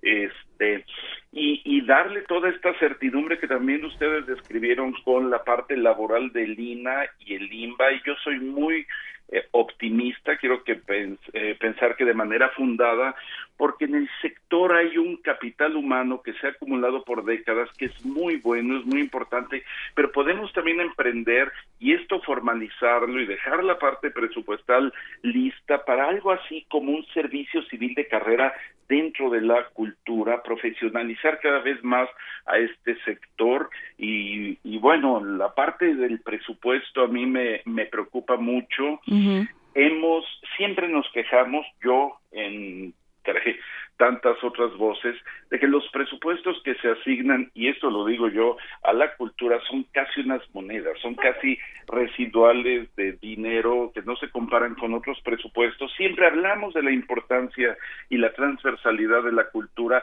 pero eso no lo materializamos en sus presupuestos. Yo creo que es un juego de dos, tampoco hemos sido efectivos ni eficientes en determinar por qué requerimos los montos. Entonces, podemos también emprender dentro de esta política fiscal integral para la cultura, emprender una nueva fase en donde determinemos el listado de requerimientos eh, para dejar de hablar en parte eh, acerca de la cultura en singular, por lo menos podemos hablar desde cierta óptica de dos ámbitos de la cultura. Una que tiene viabilidad de mercado, viabilidad comercial, voy a usar un término poco gentil en este sector, que es los proyectos que tienen rentabilidad. Pero la parte en donde debe tener influencia el sector público, el gobierno, es sobre todo en aquellos que son más intensivos en nuestra transmisión de tradiciones y generación de contenidos creativos y son frecuentemente los que no están en esa capacidad de generar los recursos económicos. Bueno, pues determinemos cuáles son nuestros requerimientos para ser más efectivos y poder eh, negociar un presupuesto. Ya hay una Secretaría de Cultura que se sienta y ve de frente a la Secretaría de Hacienda, falta que nosotros hagamos nuestro trabajo desde esta esfera para poder determinar esos requerimientos. A ver, ¿y a qué pertenecerían estos, este segundo grupo, este que no es tan rentable? Eh, ¿Qué pondrías tú ahí, Ernesto? Mira, las artesanías, por supuesto, expresiones callejeras, los teatros, el teatro en muy buena medida, sobre todo el universitario, este, todas las expresiones locales y más tradicionales. La parte museística es preocupante al máximo el bajo presupuesto. Solo por ponerles un ejemplo, San Ildefonso opera con un presupuesto que escasamente le alcanza para su nómina. O sea, cada vez que hay una exposición ahí, es porque toda la gente que trabaja ahí emprende un esfuerzo muy grande de solicitar donaciones, de pedir financiamiento para los embalajes, para que se done la eh, transferencia de la obra, la transferencia temporal, y pareciera que que es un trabajo mágico. Qué bueno que haya este esfuerzo, pero no podemos vivir solo de, de ese tipo de dádivas. Los, los museos padecen muchísimo esa, esa carencia de recursos. Por otro lado, pues está la parte que se asemeja más al entretenimiento, que es más de, de cultura con viabilidad comercial. Y bueno, esa, qué bueno que tenga mucho éxito, que se llenen eh, recintos tan impresionantes, tan admirables como el Auditorio Nacional, que es el recinto de su escala que más ocupación tiene durante el año en el mundo, eh, muy bien administrado y eso está muy bien. Tampoco despreciemos la parte comercial, pero sí enfoquémonos a esa en la que debe incidir la política cultural. Sí, digamos, esa no nos necesita, ¿no? Este Luis Miguel y demás no nos necesitan las 30 noches de Luis Miguel en el Auditorio Nacional se venden por sí mismas y bueno. Mm, pero sí, eh, sí hubo un problema, digamos, eh, eh, sí hubo un año de, de, parálisis de, la, de los trabajos del ex Conaculta, ahora Secretaría de Cultura. Lo que yo lo comparaba en su momento, hace un año, a, como un ejercicio de trapecio donde no estaba el segundo trapecio como que soltaron uno y nunca se acabó de consolidar qué es realmente la Secretaría de Cultura. Quedó un año medio en el aire todo. Me sumo totalmente a tu comentario. A mí me da miedo cuando veo disposiciones que se bajan a blanco y negro, que se bajan a una ley o a una nueva construcción institucional. Ahí estamos muy positivos, pero también yo he dicho muchas veces, la Secretaría de Cultura no es una solución a nada, es una nueva plataforma para empezar a trabajar y como bien apuntas, no se ha visto un cambio, o sea, no ha habido ni capacidad de nombrar a los funcionarios por esta carencia de reglamento en forma, por esta carencia de ley, entonces hay una titular ahora, ya no está Rafael Tovari de Teresa, pero no hay una estructura de subsecretarios y la estructura que quedó sigue siendo idéntica a la de Conaculta hasta el momento. Y por ejemplo, yo extraño mucho eh, cosas que veo en otros lugares del mundo como áreas de planeación estratégica, si le podemos llamar así. Creo que hemos aprendido mucho a lo largo de los años y las décadas a gestar una política cultural, pero creo que también nos hace falta un refresco en esta forma de, abordarla, porque no queremos seguir haciendo más de lo mismo. En ese caso nos hubiéramos quedado con Conaculta, pero ya tenemos este nuevo corpus legal en gestación, el corpus institucional, debemos aspirar a hacer mucho más y la otra cosa que va implícita en tu comentario y yo me sumo también a ello es con un sentido de urgencia. A veces en el sector hemos sido muy lentitos para materializar nuestras acciones. Y podemos hablar un poco del perfil de María Cristina García Cepeda. Eh, nos han mandado diferentes mensajes a través de las redes sociales y hemos eh, leído distintos perfiles donde no se apunta como la mejor eh, candidata para un puesto como este. ¿Tú qué opinas, Ernesto? Mira, es muy complicado evaluar. lo primero que puedo decir es eh, la conocemos de muchísimos años, eh, ha pisado el sector de la cultura desde diferentes esferas, ha lidiado por con temas laborales muy complejos, todavía inconclusos, no son un tema de una sola persona. Yo creo que es alguien que no resultó para nada sorpresiva, viene con muy buena experiencia, muy buen trato y diría respeto de todos los que estamos en el sector, entonces le toca ahora encabezar con algunas complicaciones, porque le quedan menos de dos años y yo creo que lo que tiene que hacer es eh, atender este listado que hemos hecho entre nosotros esta mañana sobre los temas pendientes y urgentes para seguir con el arranque de esta esta secretaría. Dar mucha claridad preocupa a muchos grupos eh, el diseño de la relación con el capital humano del INA y del INBA, el relacionamiento jerárquico que va a haber entre diferentes instancias y bueno, pues lo que toca es apoyarla desde la esfera académica, este, criticarla para construir y, y buscar aprovechar estos dos años. Sería muy triste que nos dedicáramos solo a las críticas y que eh, la última crítica fuera se acabó el sexenio y no avanzamos más. Entonces, eh, me, da mucho gusto saberla ahí, ahora en la ausencia de nuestro querido Rafael Tovari de Teresa, y pues eh, nueva fase para la política cultural con nuevos eh, servidores públicos a la cabeza. Y a ver, hay un tema que es no solo con nuevos servidores públicos, sino en un momento de crisis profunda y de una, un desasosiego a nivel de los sectores eh, productivos del país de, bueno, eh, si, si, Estados Unidos nos cierra la puerta de esa manera, si de pronto el mundo se pone hostil y todo se complica en términos de transacciones internacionales, ¿cómo reactivar una economía interna y dónde entra la cultura en esa? Porque, bueno, o sea, los, los insumos de la cultura, pues aquí están, ¿no? De alguna forma. Entonces, ¿cómo, cómo entra ahí el, el ámbito cultural?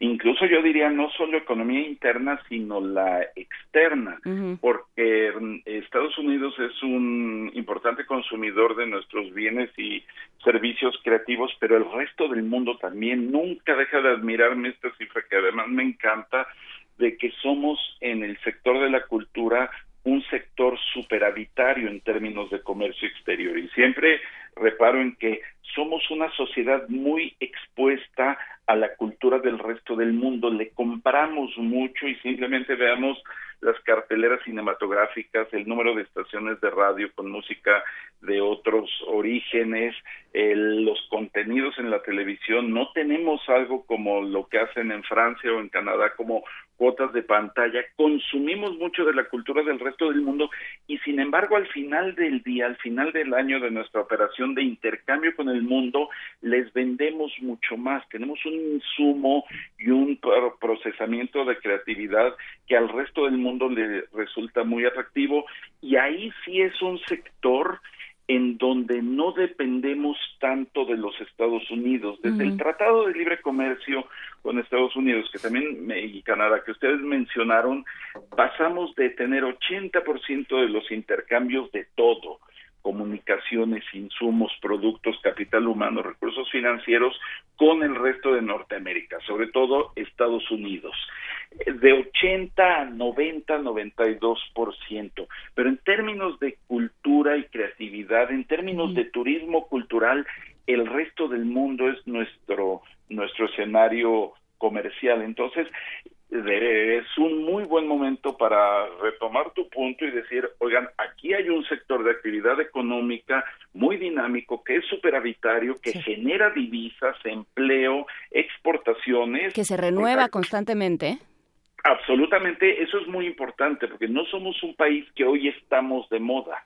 Somos un país que permanentemente tenemos una huella cultural en el resto del mundo y esto no es un chauvinismo, eso lo, lo dice el resto del mundo y lo dice en sus acciones, en todo lo que nos consumen. El turismo cultural es importantísimo. Según cifras de la Secretaría de Turismo, más de 20% del turismo nacional e internacional es únicamente cultural. Es gente que emprende su viaje y su estancia solo por un motivo cultural. Pero el otro 80%, así sea un viajero de negocios, no se va de México sin comer en un restaurante típico o llevarse una pieza textil o un libro o un CD. Entonces, ahí tenemos esta beta, pero nos falta un paso muy grande, nos falta un manotazo muy sonoro sobre la mesa, que es el reconocimiento a nuestro sector de la cultura también como un sector con fuerte huella económica. Sí, más allá de ser muy bonitos y salir muy bien en las fotos y, siempre eh, siempre vestir cualquier cualquier actividad con el ballet folclórico de quien usted quiera, pues eh, realmente eso sí mm, es algo que hemos que hemos trabajado nosotros y que podemos seguir alimentando como como país y como y como industria. Ahora que hay, hay una duda interesante, Ernesto, y es también qué es lo que va a ocurrir con, con los más jóvenes, que son quienes eh, buscan muchísimos apoyos de la Secretaría de Cultura y de diferentes espacios, eh, las becas para, para escribir, para crear eh, obras artísticas, apoyos que no conseguirían de ninguna otra manera, porque uno no son conocidos, no tienen todavía este valor, digamos, de nosotros formamos parte del sector cultural o, o, muchas, muchas otras situaciones que viven los jóvenes. ¿Qué va a pasar con ellos. Quizá ellos son los que en este momento tienen una preocupación eh, muy grande que además no pueden compartir en ningún espacio porque todavía no tienen esta voz para hacerlo, este espacio para hacerlo.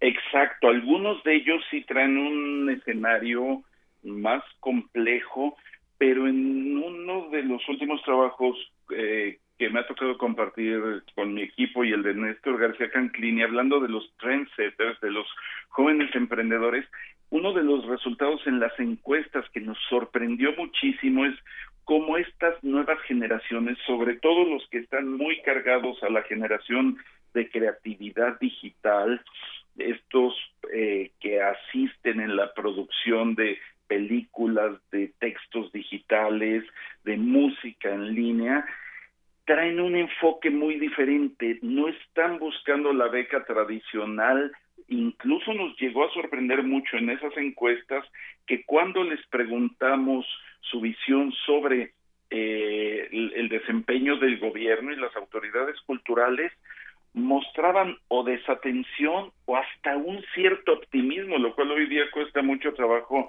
encontrar, porque son grupos de jóvenes que han encontrado formas de eh, apoyarse o familiarmente o con el núcleo en el que trabajan o con el crowdfunding. Ya encuentran nuevas formas de fondear sus propios recursos. Entonces, eh, creo que estamos en esa fase híbrida de la creatividad tradicional, pero también con muchos creadores con una visión que se está modificando mucho y está cambiando mucho. No no puedo decir que ya así son todos y, que así lo van a hacer, pero está habiendo una muy fuerte mutación en este eh, enfoque hacia hacia los apoyos requeridos y cuando les preguntamos en esos estudios acerca de las becas este tipo de trendsetters, de jóvenes emprendedores, mostraron mucho desinterés e incluso mucho desconocimiento. No está en su esfera eh, de operación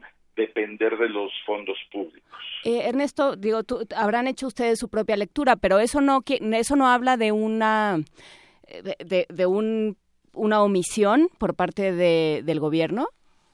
Eh, eso lo planteamos exacto en línea con lo que comentas, lo planteamos en nuestro libro y decíamos, a ver, esta es una primera exploración académica del equipo de Néstor y el mío, no es, eh, pero puede ser una pauta para que aquí ya no solo entre la Secretaría de Cultura a operar, sino yo creo que este es un tema de la Secretaría de Economía, por ejemplo, hay un programa de ProSoft eh, para eh, proyectos tecnológicos que entre la Secretaría de Hacienda, porque pues, si ahí tienes un sector con alto potencial, porque además tienen muy alto valor agregado estos nuevos creadores. Cuando toman un proyecto, son proyectos de alto valor económico y volvemos al comentario de siempre acerca de la transversalidad de la cultura ya no solo debemos depender de una Secretaría de Cultura, sino esta Secretaría de Cultura hablando de temas digitales con la Secretaría de Comunicaciones y el Instituto Federal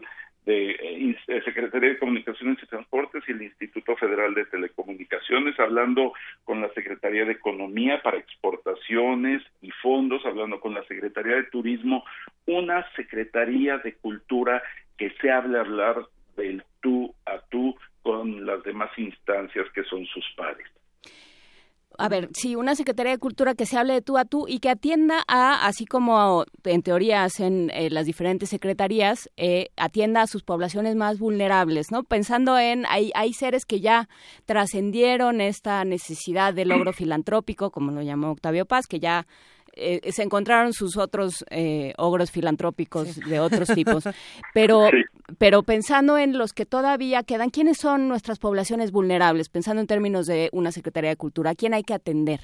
A ver, eso que acabas de describir, eh, yo me sumo absolutamente porque cuando hablamos de presupuestos y de necesidades, hablamos etéreamente y a mí me gusta muchísimo el modelo, este, puede ser perfectible, no habrá dado todo el resultado, pero es mucho mejor que lo que tenemos en cultura, el modelo que usa la Secretaría de Desarrollo Social. Ahí se determina cuál es esa población vulnerable que vive abajo de la línea de pobreza. En función de ello, para elevarlos arriba de la línea de pobreza, se determina el requerimiento de recursos, proyecto por proyecto, pero se hace una construcción de esos requerimientos desde la cuantificación de cada proyecto individual y se sale a negociar el presupuesto requerido. Y en función de la asignación se determina cuánto del trabajo. Aquí me gusta el modelo para proyectos creativos y culturales, un gran catálogo de los proyectos,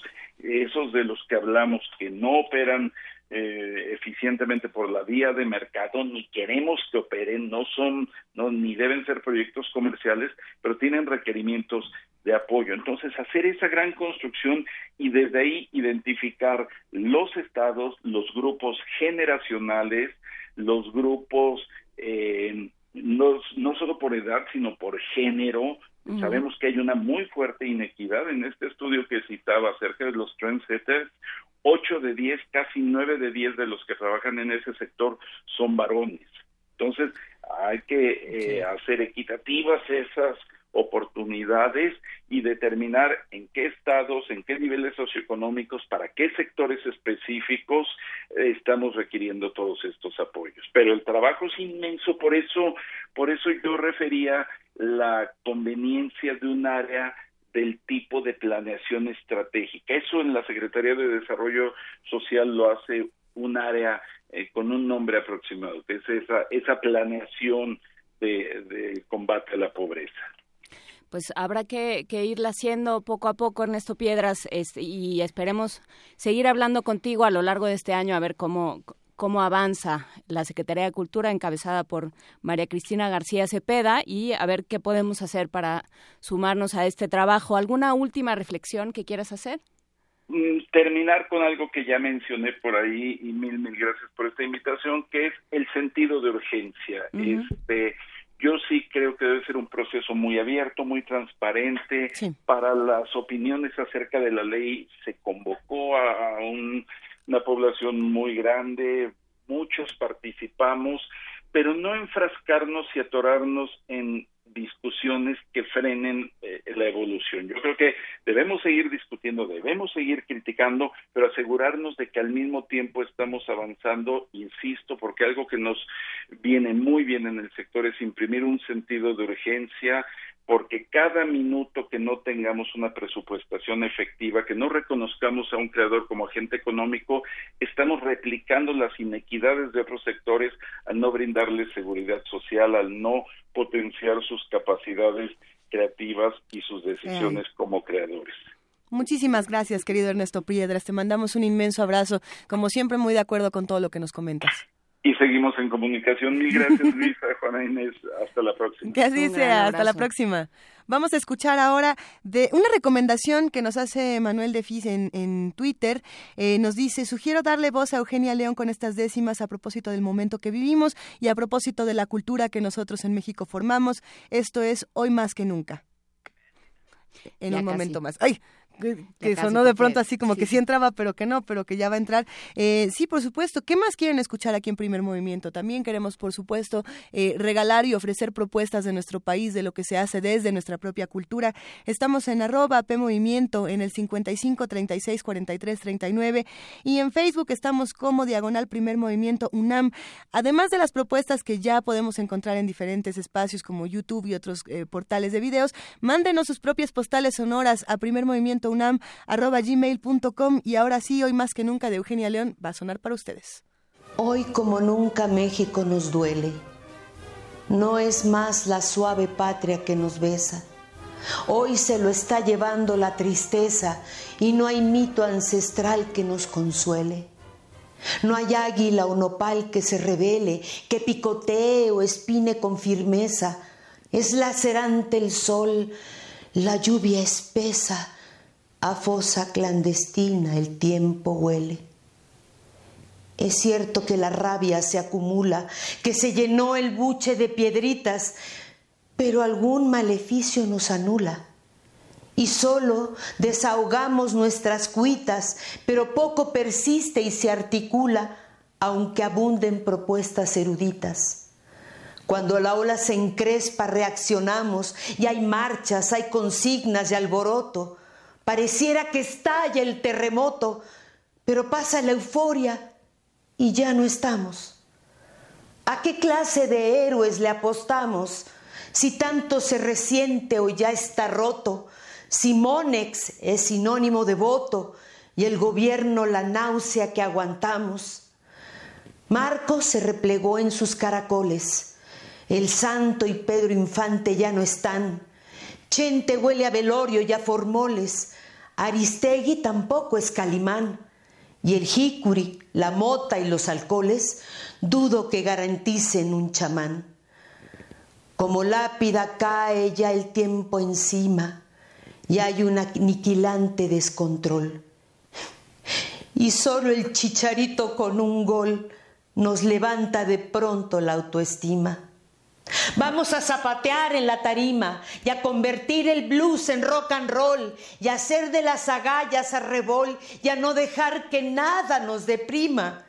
Si la decisión nuestra de luchar se vuelve cotidiana y la sumamos, en los hechos podremos comprobar que a pesar del pesar en el que estamos, de nosotros depende imaginar, de nosotros depende reinventar, de nosotros depende refundar el México distinto que soñamos. Primer movimiento. Clásicamente... Diverso. Nota Internacional. El pasado 28 de diciembre, el presidente de Francia, François Hollande, concedió el perdón a Jacqueline Sauvage, una mujer de 68 años, que en 2012 fue acusada y sentenciada a 10 años en prisión por asesinar a su esposo, luego de casi 50 años de haber sido víctima de abusos. El mandatario francés pidió al Poder Judicial que le aplicara la sentencia mínima, pero los tribunales rechazaron dos apelaciones para su libertad. Hollande describió como una situación humana excepcional este caso que se popularizó en Francia y se convirtió en un símbolo de la lucha contra la violencia doméstica. Analizaremos esta decisión, sus interpretaciones y repercusiones en la discusión política y social francesa con Lucía Rafael de la Madrid, licenciada en Derecho por la UNAM, maestra en Estudios de lo Femenino y de Género por la Universidad de París eh, Octavo y doctora en Literatura Comparada y Estudios Femeninos y de Género por la Universidad Nueva Sorbona en París Tercero. Es egresada de la Escuela de Escritores de la Sociedad General de Escritores de México e investigadora del Instituto de Investigaciones Jurídicas de la UNAM. Lucía Rafael, muchas gracias por estar nuevamente con nosotros. Buen día. Hola, ¿qué tal? Muy buenos días, Juana Inés, Luisa, qué gusto estar con ustedes de nuevo. Cuéntanos un poco de este caso, ¿cómo, cómo lo ves tú? Mira, es un caso muy interesante, es un caso sin precedentes eh, y la verdad es que manda un mensaje muy interesante respecto a qué es hasta hasta dónde es capaz de llegar la justicia eh, o y, hasta dónde tiene que llegar el, mismo ejecutivo fuera del poder judicial para poder reconocer eh, que la violencia contra las mujeres a veces sobrepasa la justicia misma. Quiero decirles que eh, los ministros franceses siguen estando en su mayoría en contra de este indulto, eh, porque de hecho es algo muy interesante a nivel internacional eh, y bueno, para nosotros que trabajamos estos temas de violencia contra las mujeres, es, un, es, es una gran señal de parte de Hollande, que por cierto, eh, por lo menos en este tema está, está teniendo otro tipo de, de postura y como más firme, pero los ministros uh, franceses son mucho más conservadores, tanto como los mexicanos, y, y la, el análisis que han hecho de este, de, este indulto ha sido en el sentido contrario de lo que nosotros pensamos respecto a los grandes avances del, del derecho en Francia. Lo que quiero decir es que eh, la crítica va en un sentido totalmente misógino eh, y la, la, crítica va en la idea, bajo la idea de que están mandando el mensaje de que eh, todas las mujeres ahora van a poder eh, asesinar a sus maridos, ¿no? Y otra cosa, está jugando con discursos totalmente contrarios a género, en los que dicen, eh, esta mujer está jugando con su víctima, está jugando a ser la víctima para que le den este indulto. Y en el fondo, creo que lo que entendió es que, eh, primero entendió las circunstancias, a mí me, yo lo comparo solamente en, un solo sentido con lo que ha pasado en México y que yo he escuchado mucho tanto de Marta Lamas como de Leticia Bonifaz cuando hicieron en otro tema muy distinto respecto al aborto, por ejemplo. Nos damos cuenta que para las cosas, para que las cosas cambien en estos temas, se tiene que dar un concurso de circunstancias, como dicen los franceses, sumamente importante, es sumamente especial. O sea, Hollande decide acceder a la petición de las hijas y de las abogadas por las circunstancias que estuvieron alrededor, por la insistencia de las mismas abogadas por el trabajo en la opinión pública de la sociedad francesa y en la, la, comprensión de que esa mujer venía aguantando estos maltratos, y no solamente a ella misma, sino a sus hijos durante tanto tiempo, ¿no? Es su hijo el que se suicida justamente antes de que ella tome esta decisión. Así es, así es, y bueno, es que, eh, bueno, no es, no es algo sencillo, eh, implica un peso para la familia, por más que la hayan invitado, tiene todo una una, bueno, todo un cambio y todo una, un peso en muchos niveles, pero es que ella, ella ya no soporta eso, ¿no? Y, puedo decirles, el cambio se da a través del suicidio del hijo, eso es lo que la, obliga a, tomar esa decisión. Eh, y al mismo tiempo, terriblemente hay que decirlo, a posteriori también va a tener un cambio, ¿no? Por un lado va a haber una cierta libertad, de la presencia brutal de este hombre este, totalmente enfermo, no hay otra forma de llamarlo, eh, y al mismo tiempo es, bueno, es muy interesante saber lo que el apellido Sauvage en francés significa salvaje. Bueno, creo que él era el, gran salvaje, ¿no? Y aquí creo que vale la pena la discusión, porque ya, como apuntabas al, principio, Lucía, sí hay una digamos, hay muchas formas de leer esta noticia y hay muchas formas en las que se ha leído en los medios franceses, eh, sobre todo es eh, y, que creo que tiene eco en, en muchas discusiones que se dan en México, que es la violencia es violencia eso de que contra las mujeres, no contra las mujeres, que, definamos feminicidios y separemos feminicidios de homicidios. A ver, la violencia es violencia, los homicidios son homicidios y se deben, eh, se deben juzgar por el Poder Judicial, nadie más debe tener injerencia y de manera pareja, ¿no? Ese es un discurso que está muy presente en ciertos eh, sectores más conservadores de la, de la justicia y de la interpretación legislativa tanto en México como en Francia y en otras partes del mundo. Ay, me está ¿Cómo, cómo Sí, no, no es mi idea. Pues, Es- yo nada más estoy Ay, Dios. haciendo eco de... No, o sea, aquí no se trata de lo que yo opine, sino de... Estoy haciendo eco de lo que he escuchado en medios. Claro. Eh, y, y he escuchado decir a gente que está metida en, en política y en asuntos de ley en México. Que, ¿Cómo responder a esto? ¿Por qué Claro. hablar de... eh, ¿Por qué separar el caso de género? ¿Por qué meterle, digamos, el filtro de género? Sí, no, no, no sería un caso, sino sería una marca cultural. Estamos hablando de que no entender que la violencia contra las mujeres es eh, una situación que pasa, eh, como vemos, como hemos podido notar en, en este caso, no solamente en México, sino en todos los países, incluso en los más desarrollados, que se repite eh, generación tras generación, que tiene que ver con una situación eh, de privilegio dentro de esta cultura del hombre que considera a la mujer su punching bag eh, y que eh, es evidente que quienes son capaces de decir que la violencia es violencia y que se tendría que juzgar de la misma manera contra los hombres, no están dispuestos a reconocer que sus propias casas y en las casas de la mayoría de, de- de- las familias en el mundo, voy a decir como siempre occidental, aunque en el mundo en general, eh, las primeras en recibir estas violencias y la mayor parte de las mujeres que mueren, eh, en- vamos a regresar a México, eh, es por violencia contra las mujeres, por violencia de género. ¿Por qué? Porque porque está todo construido para para que para que esta sociedad eh, funcione a partir de estos paradigmas y estos parámetros en los cuales el hombre tiene toda la posibilidad de eh, disponer de la vida de las mujeres y en la mayoría de los casos no se no se hace justicia. La justicia misma está impregnada de este tipo de esta perspectiva masculinista.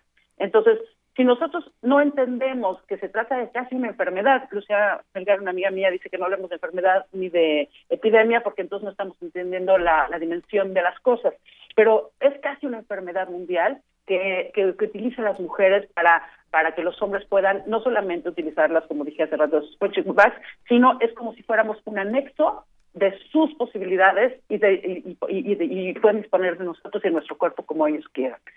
Entonces, no estamos luchando contra una violencia pare- para pareja, estamos luchando contra una violencia específica. Lo que sí te puedo decir es que a partir de que en una, en una casa, en una familia hay una violencia contra las mujeres, después seguirán las violencias contra los demás. Entonces, está unado, pero no se puede manejar de la misma manera. Yo creo que Orlando entendió muy bien, y creo que lo debe haber entendido muy bien por la asesoría de las abogadas que acompañaron a la, a la señora Subash. Eh, pero insisto, no es la mayoría del Poder Judicial. Yo diría que hay- debe haber unas cuantas excepciones, tanto en Francia como en México, que entienden este, este indulto. Y este indulto realmente es un grito a la cultura en general a la cultura machista porque porque sí es una excepción. Y porque y aquí están diciendo por ejemplo que a partir de esto se está proponiendo eh, que a la Asamblea eh, Nacional que haya una ley en la cual se pueda eh, man- manejar de otra manera eh, el tema del maltrato en Francia han hecho muchísimos programas contra la violencia tenían un programa muy interesante que era eh, cuando las mujeres eran maltratadas podían asistir a, la, a su al ministerio público o a la o a la vamos a decir al municipio donde donde viven a la alcaldía y les daban un teléfono para que pudieran llamar. No funcionó muy bien. ¿por qué? porque desgraciadamente este esto es mucho más rápido de lo que uno piensa. O sea esta mujer lleva 30 años suf- sufriendo todo tipo de vejaciones. Y bueno hemos visto que el caso ocurre en todos lados. Entonces ¿Qué tenemos que tomar de esto? Uno, entender, el Poder Judicial es, tan misógino y machista en su mayoría como, como en Francia como en México. Tenemos que entender que lo que logró esto fueron, insisto, la suma de circunstancias que se lograron alrededor y que es excepcional y que es una pena porque lo que tendría que hacerse es lograr cambiar todo. Que tenemos tanto comisiones internacionales como leyes nacionales extraordinarias que hablan de esta violencia contra las mujeres y, y están hechas para eliminarla, pero que en la realidad no se aplica porque quienes la aplican son contrarias a una perspectiva de género precisamente porque de hecho además con todo lo que ha pasado recientemente por lo cual hablamos hace poco eh, nos encontramos con que está habiendo una regresión terrible en todos los niveles eh, respecto a lo que se ha en materia de género no solamente en aquel entonces que hablamos de diversidad sexual hoy en día también en temas de derechos reproductivos en temas de violencia contra las mujeres etcétera ¿no? entonces es realmente súper deprimente y súper angustiante ver que hay estas regresiones entonces de pronto el grito de Hollande es híjole, una pequeña de gota, una pequeña gota de agua en el desierto, ¿no? Esta pequeña gota de agua en el desierto estuvo acompañada, Lucía Rafael, de 434 mil firmas en Internet, que fueron las que quizá comenzaron a hacer más ruido en, en un caso como este. Sin embargo, hay, hay una, un asunto interesante en este asunto de para qué sirve y para qué no sirve la opinión pública. En este caso, eh, sin duda, sirvió para visibilizar algo que, que tenemos muy normalizado en todo el mundo. Pero, pero por ejemplo, ¿qué pasa cuando tenemos eh, testimonios como el jefe del sindicato francés de magistrados, Virginie Duval, que dice, a ver, eh, es lamentable que el presidente, que François Hollande, eh, trate de complacer a la opinión pública más allá de tener una discusión real. Y, yo me lo pregunto, eh, más allá de, las firmas y de la respuesta de Hollande a, sus ciudadanos, eh, ¿se hace realmente un cambio de género en términos de, políticas a futuro? ¿Realmente estamos haciendo el ejercicio de- de visibilizar y de modificar las cosas o estamos haciendo una respuesta a un cierto número de firmas en Internet? Es interesante lo que dices porque hay una anécdota muy importante en la historia del derecho francés que ocurrió en los años 70, eh, precisamente con el tema del aborto. No fue un asunto de firmas en una página de, no sé, change.org, porque no existe el Internet. Claro. Pero lo que ocurrió, y fue un fenómeno fundamental para cambiar toda la ley sobre el, el- el aborto, que en Francia hoy está más que permitido y ni siquiera se lo cuestionan, fue que hubo una, una carta firmada por 300 mujeres diciendo yo aborté. Y esa carta utilizó los medios que entonces existían, que eran las revistas, que era la prensa, que era Marianne, que son las revistas más importantes. Se sacó un libro a partir de eso. Y a partir de este, de este firmar, yo tuve esta experiencia y que, o sea, a mí no me van a encerrar, que eran tantas que no podían hacerles nada, que al mismo tiempo estuvo tan bien manejado y tan escrito que lograron hacer que pasara la ley. Y entonces sí tuvo una incidencia y además tienen que entender una cosa. Eh, los jueces tienen este principio que le llaman de independencia y de autonomía frente a eh, tanto a los otros poderes, que es muy importante, como a eh, la opinión pública. Supuestamente ellos tienen casi casi la obligación o el derecho de no hacer caso a la opinión pública, de no hacer caso al ejecutivo cuando eh, sentencian en ciertos en ciertos temas. Pero nos hemos ido dando cuenta que no es cierto. Yo hace poco acompañé a un ahora colega, el doctor Arturo Sotelo, eh, que escribió una tesis extraordinaria sobre precisamente el, el principio de autonomía, el principio de, de independencia de la Suprema Corte frente a la opinión pública en temas de, de- de derechos reproductivos. Y era muy interesante, él pone eh, varios casos en Latinoamérica de cómo hubo posibilidad de cambiar ciertas cosas en las leyes desde el Poder Judicial gracias a que los jueces y a los ministros, depende de los temas, escucharon a la opinión pública. Claro que la opinión pública tiene que tener una incidencia en el trabajo del Poder, Judicial. Sería mucho más eh, loable que hubiera sido a través del Poder Judicial mismo, pero, perdón, yo estudié en Francia durante, estuve 10 años. Estudié eh, dos años una maestría en Derecho en, la Escuela de Estudios Sociales y lo que descubrí es que no hay nadie más eurocentrista y más machista que los juristas franceses. Espero que no me escuchen. No hay una, o sea, no hay posibilidad de que entiendan ciertas eh, lógicas. Por ejemplo, la perspectiva de género no la aceptan porque es un concepto norteamericano, ni siquiera porque no estén de acuerdo con eso. Entonces, puedo decirles que sí, que a los, a los jueces franceses les cuesta mucho trabajo aceptar la opinión pública porque son tan absolutamente ya ni rigurosos, sino rígidos respecto a sus principios de derecho, que no quieren reconocer que la opinión pública puede tener un- una incidencia. Para mí me parece un gran ejemplo y lo que me hubiera encantado, insisto, es que hubiera sido desde el Poder Judicial mismo que hubiera habido esa incidencia. Pero claro que tiene importancia. La opinión pública tiene la obligación y tiene el derecho de hacerse escuchar por los poderes y, y un juez eh, con una estructura distinta, un juez eh, que entienda los cambios de la realidad actual, tiene que entender que no siempre se tiene que aplicar el principio de autonomía de manera tan, tan rigurosa. y que el y el ejecutivo también tiene que ser sensible a esta opinión pública y aprovecharla a su favor porque bueno también es una coyuntura en la que Hollande está eh, políticamente muy desgastado estamos en año de elecciones Y, y bueno pues también él aprovecha la coyuntura Sí, yo, yo tengo la sensación que Hollande mm, no está buscando reelegirse. Efectivamente, No, no. lo que acabas de decir, lo que está buscando es por lo menos salir con la, con la imagen un poco más limpia. Pero sí es, sí es- o sea, están- vivimos en una sociedad patriarcal. Hollande es el presidente, es un patriarca, y está diciéndole al, al- al patriarcado, eh, estamos hasta el copete de esto, ¿no? O sea, no puede ser que esto siga pasando así. Entonces, sí es un grito quizás haya sido tomado por, por las personas del Poder Judicial como ilegítimo. Yo diría, eh, es un grito necesario. En México es algo que no podría pasar porque nuestras leyes no, no lo permiten, pero sí podría pasar desde el Poder Judicial. Eh, y creo que, que, es un, ejemplo interesante. O sea, no es un caso excepcional, pero es un caso que, que, dice cómo están las cosas y además que nos regresa uno eh, la, el, pensamiento, cuál es el pensamiento de, de, los ministros y los jueces del Poder Judicial, eh, cuál es su postura respecto a las mujeres, porque lo, grueso para mí fue leer eh, sus opiniones al respecto. Eh, y, saber que estas mujeres están en manos de esos hombres, entonces ellos mismos siguen revictimizando a sus propias mujeres, ¿no? Pues con esto, con esto nos vamos a quedar por ahora, eh, queridísima Lucía Rafael, pero vamos a tener que seguir discutiéndolo porque este caso es un reflejo de muchísimas otras cosas que ocurren en Francia y en el resto del mundo y sin duda para nosotros tu opinión es fundamental, sobre todo cuando hemos discutido estas cosas. ojalá que por favor eh, regreses pronto. Yo ya sabes que estoy muy feliz de estando con ustedes, les agradezco mucho que me hayan llamado y claro que sí estoy aquí Les mando un abrazo muy fuerte. Un inmenso abrazo, queridísima Lucía Rafael. Nosotros seguimos aquí en Primer Movimiento. Los invitamos a que se queden porque viene más. Primer movimiento. Clásicamente... Diverso. 8 de la mañana, 52 minutos y es un año, un año de nuevas ferias y de muchísimas actividades eh, para Libros UNAM. Eh, Susana Cano, ¿cómo te encontraste tu escritorio? Hasta el gorro, seguro. Sí, Claro que sí, ¿cómo están? Muy bien, muchas gracias. Eh, feliz año. feliz año igual a las dos. Queridísima Susana Cano, muy buenos días. Ella, como todos nuestros queridos radioescuchas saben, es coordinadora de Relaciones Públicas de la Dirección General de Publicaciones y Fomento Editorial. Y, a ver, ¿cuánta feria? ¿Para dónde nos vamos? Yo ya me estaba preparando para minería. ¿Es la primera, es la segunda, es la tercera o qué va a pasar? ¿Para qué, para qué empacamos? ¿Para la feria universitaria, para la de minería, para todo? Cuéntanos. Pues, cuál me llevan? Empezar por minería, pero 2017 es el año de la Filuni, es la Feria Internacional del Libro Universitario organizada por la Universidad Nacional Autónoma de México a través de la Dirección General de Publicaciones y Fomento Editorial. Será la muestra más completa de las editoriales universitarias e instituciones de educación superior, principalmente de América Latina.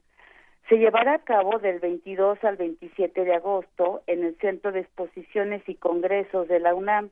En otra ocasión charlaremos especialmente sobre Filuni, ¿les parece? Nos parece muy bien porque lo presentaron además en la en la FIL de Guadalajara, tuvimos un, un comentario en, en, este espacio y en Prisma al respecto. Vino el rector de la Universidad de Salamanca y todo porque es el, la universidad invitada. Así, es que sí, lo platicaremos cuando se acerque. Claro que sí. Pero también les quiero comentar que toda la información de esta feria la pueden consultar en www.filuni.unam.mx, como la venta de stands, como los espacios para las actividades culturales, eh, para los profesionales, etcétera. A continuación les voy a hablar ahora sí sobre las ferias nacionales e internacionales del libro en las que participa este 2017 la UNAM. Haciendo un poco de historia, José Vasconcelos trajo a México los concursos de libreros y editores como exhibición y divulgación de publicaciones, una institución que había nacido en ciudades como las alemanas Frankfurt y Leipzig durante el siglo XV. Con él se organizó la primera feria del libro en México y primera en Latinoamérica, con sede en el Palacio de Minería. Fue llamada Feria del Libro y de las Artes Gráficas y duró del 1 al 10 de noviembre de 1924. En ese tiempo se pensó que la naturaleza de la universidad como espacio de conocimiento universal y foro de libre expresión estaba ligada a los libros. El proyecto lo retomó la UNAM a partir de 1980 bajo la misma idea. La participación de la UNAM en las ferias de libros nacionales e internacionales más importantes es esencial para la proyección de su quehacer editorial. También es importante que esa participación se dé en varios aspectos, exhibición para los lectores, presentaciones de libros para los lectores y distribuidores, venta de derechos para los editores y conferencias para los profesionales del libro. A las ferias se llevan catálogos especialmente diseñados para novedades y tienen una extensa información sobre los principales títulos. No es posible tener una gran producción editorial como la que tiene la UNAM sin su salida a espacios de distribución particular. El libro universitario tiene un circuito de exhibición especial. Por eso la universidad ha creado su propia red de librerías y se representa a sí misma en ferias y eventos especiales. La Dirección General de Publicaciones y Fomento Editorial es la encargada de representar a la UNAM en ferias nacionales e internacionales. Así ha estado presente en varios eventos, incluso locales. Solo nombraré algunos de los más importantes. Este año, a nivel internacional, estaremos en la Feria de Heredia, Costa Rica. Con, con ella arrancamos del 13 al 19 de marzo. Continuaremos con la Feria de Londres del 14 al 16 de marzo, la Feria de París en marzo también, la Feria de Bogotá del 25 de abril al 8 de mayo, la Feria de Buenos Aires del 27 de abril al 15 de mayo, la Feria LASA, que es por sus siglas en inglés, que es la Asociación de Estudios Latinoamericanos en Lima, Perú, es que es eh, del 29 de abril al 1 de mayo, la Feria de Guatemala en julio, la Feria de Beijing en agosto, la Feria de Panamá en agosto también, la Feria de Frankfurt del 11 al 23 de octubre y la Feria de Miami del 13 al 20 de noviembre. A nivel nacional tendremos gran participación en las ferias de minería, Mérida, Pachuca, Jalapa, Toluca, la FIL de Antropología e Historia, Zócalo de la Ciudad de México, Monterrey y Guadalajara. Somos la institución invitada especial en la Feria de la Universidad Autónoma de Nuevo León y estamos desarrollando un programa especial que también ya les informaremos al respecto. A nivel local tenemos la participación en las ferias En Contacto Contigo, los remates de libros y la fiesta del libro y la rosa, entre otras. Eh, para mayor información de estas actividades también pueden consultar la página de www.libros.unam.mx. Así es que Juana Inés y Luisa es así como nos pinta el año en materia de feria de libros. Wow. Pues está muy bien, hay de todo, hay, hay eh, viejos conocidos, hay nuevas propuestas, eh, por supuesto, yo creo que al centro de todo, y lo estará también al centro de su quehacer y de sus preocupaciones, está esta Filuni que nos toca, eh, pues, ayudar, empujar y, pues, sobre todo, poblar este año. Claro que sí, así es, Juana Inés. Estamos ya trabajando en Filuni con, con mucho gusto. Oye, y nos pregunta Julián Romero si participará la UNAM en el remate de libros del Auditorio Nacional. Claro que sí, como cada año, que es en Semana Santa, ya eh, llevamos varios años que, este, que empieza el lunes de Semana Santa y termina el domingo. Perfecto, pues ya eh, pues te agradecemos muchísimo esta participación, Susana Cano, te deseamos un buen regreso a las labores que empezaron la semana que entra, pero apenas van como calentando. Ya no hay rosca, ya no hay nada, ya, ya no hay nada, ya hay que portarse bien. Nomás trabajar, con muchísimo gusto. ok. Un gran abrazo, Susana Igualmente, Juana Inés. Luisa, también otro abrazo para ti. Abrazote, querida Susana. Nos vemos muy pronto. Hasta luego. Y nosotros nos vamos a una pausa. Adiós. Primer movimiento clásicamente reflexivo.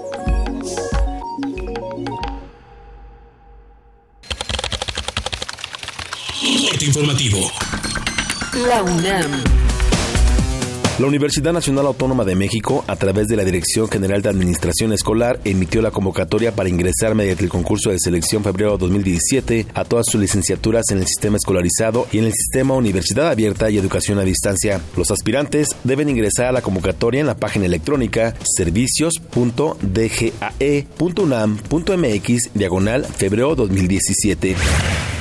La Constitución de la Ciudad de México es innovadora porque establece explícitamente el derecho a la muerte digna, hace una aportación sustancial a la normatividad en la materia y al constitucionalismo a nivel mundial, afirmó Diego Valadez, académico del Instituto de Investigaciones Jurídicas de la UNAM. Es un avance muy importante en la legislación mexicana y en general en la, legislación de América Latina. Claro, falta todavía la aprobación final de la Constitución y después tendrá que producirse la reglamentación del precepto que la Constitución está incorporando, de manera que todavía tendrá que transcurrir algún tiempo antes de que se pueda aplicar de manera efectiva. Y ya corresponderá a la Asamblea Legislativa de Ciudad de México determinar los procedimientos que den plena seguridad en cuanto a la aplicación de una medida como esta.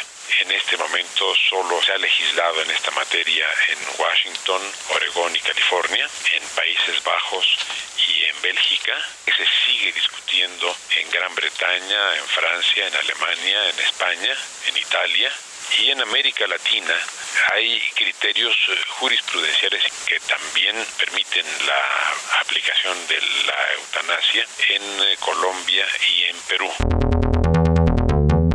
Nacional. La Coordinadora Nacional de Trabajadores de la Educación informó que se sumará la inconformidad de organizaciones civiles por el aumento en los precios de los combustibles con manifestaciones masivas del 15 al 21 de enero.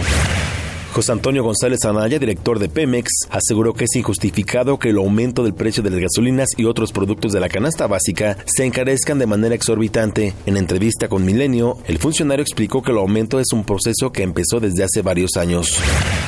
La Procuraduría General de la República y la Secretaría de Relaciones Exteriores informaron que Zafar Sia, quien disparó contra un oficial del Departamento de Estado estadounidense, será repatriado a Estados Unidos para que responda ante la justicia de esa nación. La encuesta de seguridad y participación ciudadana elaborada por la Cámara de Diputados reveló que más del 65% de los mexicanos considera que las policías se encuentran bajo control del crimen organizado y 55% cree que el principal problema de esa corporación es la corrupción. Internacional. El presidente de Venezuela, Nicolás Maduro, anunció un aumento de 50% al salario mínimo y a las pensiones de jubilados. El mandatario agregó que el incremento estará acompañado de un programa de inversiones públicas para terminar proyectos de infraestructura. El salario mínimo está en 27 mil bolívares, ¿verdad? Y el cestatique está en 63 mil 720 bolívares. Por eso he decidido aumentar el salario mínimo y, como siempre, las escalas de los trabajadores públicos, maestros, policías, médicos y de la Fuerza Armada Nacional Bolivariana en un 50% arrancando el mes de enero.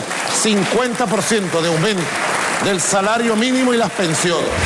Periodistas y trabajadores del medio argentino Resumen Latinoamericano denunciaron que sus oficinas fueron saqueadas. Habla Carlos Anzares, director de ese órgano informativo. Nosotros no lo caracterizamos como un robo común, un robo al voleo, como se dice aquí, sino que es un robo quirúrgico. Fueron puntualmente a ese material, no tocaron otras cosas, revisaron todo, eso sí, revisaron todo porque los archivos no estaban a la vista, los encontraron.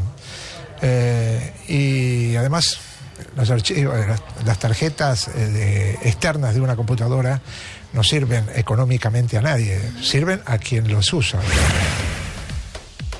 Deportes. El Club Universidad Nacional debutó con derrota en el Clausura 2017 tras caer dos goles a uno frente a Chivas en su visita a Guadalajara. Habla Francisco Palencia, director técnico de los Pumas. felicitar al equipo de Chivas porque porque concretó las que tenía que concretar y, se llevó el triunfo, ¿no? Pero, pero yo creo que tengo que felicitar y estar muy orgulloso de mi equipo porque estoy muy feliz de, de ser entrenador de estos chicos porque son grandes futbolistas, grandes eh, eh, profesionales. Hicieron un muy, muy buen partido. Para mí hicieron un muy, muy buen partido. Hasta aquí la información. Buenos días. Radio UNAM. Clásicamente informativa. Sumérgete en la música del planeta. Encuentra las perlas acústicas en el Mapamundi. Salpicadas desde Radio Nacional de España, Mundofonías. Una producción de Juan Antonio Vázquez y Araceli Zigane, creada para divulgar los ritmos del mundo. Sábados 6 de la tarde, por el 96.1 de FM. Radio UNAM. Gerardo robó unas latas de atún porque su familia llevaba días sin comer y fue condenado a seis años de prisión. En cambio, un político que robó millones de pesos para su beneficio y el de su partido jamás fue procesado. Disculpe usted, señor diputado. Ha sido una lamentable equivocación. Basta de políticos corruptos. No al fuero. Iniciativa de ley presentada por el partido Encuentro Social. Ingredientes para hacer la pócima de la diversión. Ancas de rana intrépida. Ratones de laboratorio. Plumas de pollo creativo. Mm, medio litro de carcajadas. Y listo. Revolvemos todo y decimos... ¡Hocus Pocus! Hocus Pocus, la revista de los peques y no tan peques. Todos los sábados de las 10 a las 11 de la mañana por el 96.1 de FM. Diviértete aquí en Radio UNAM.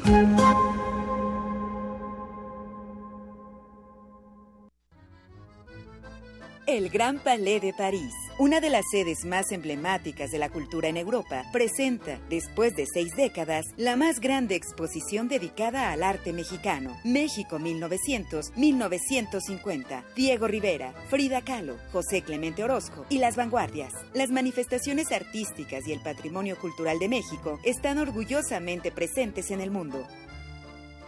Secretaría de Cultura, Gobierno de la República.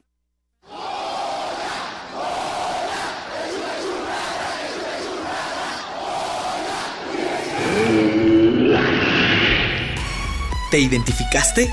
Identifícate con Fundación UNAM y ayuda a becar a miles de alumnos universitarios. Súmate 5340-0904 o en www.funam.mx. Contigo hacemos posible lo imposible. Primer movimiento.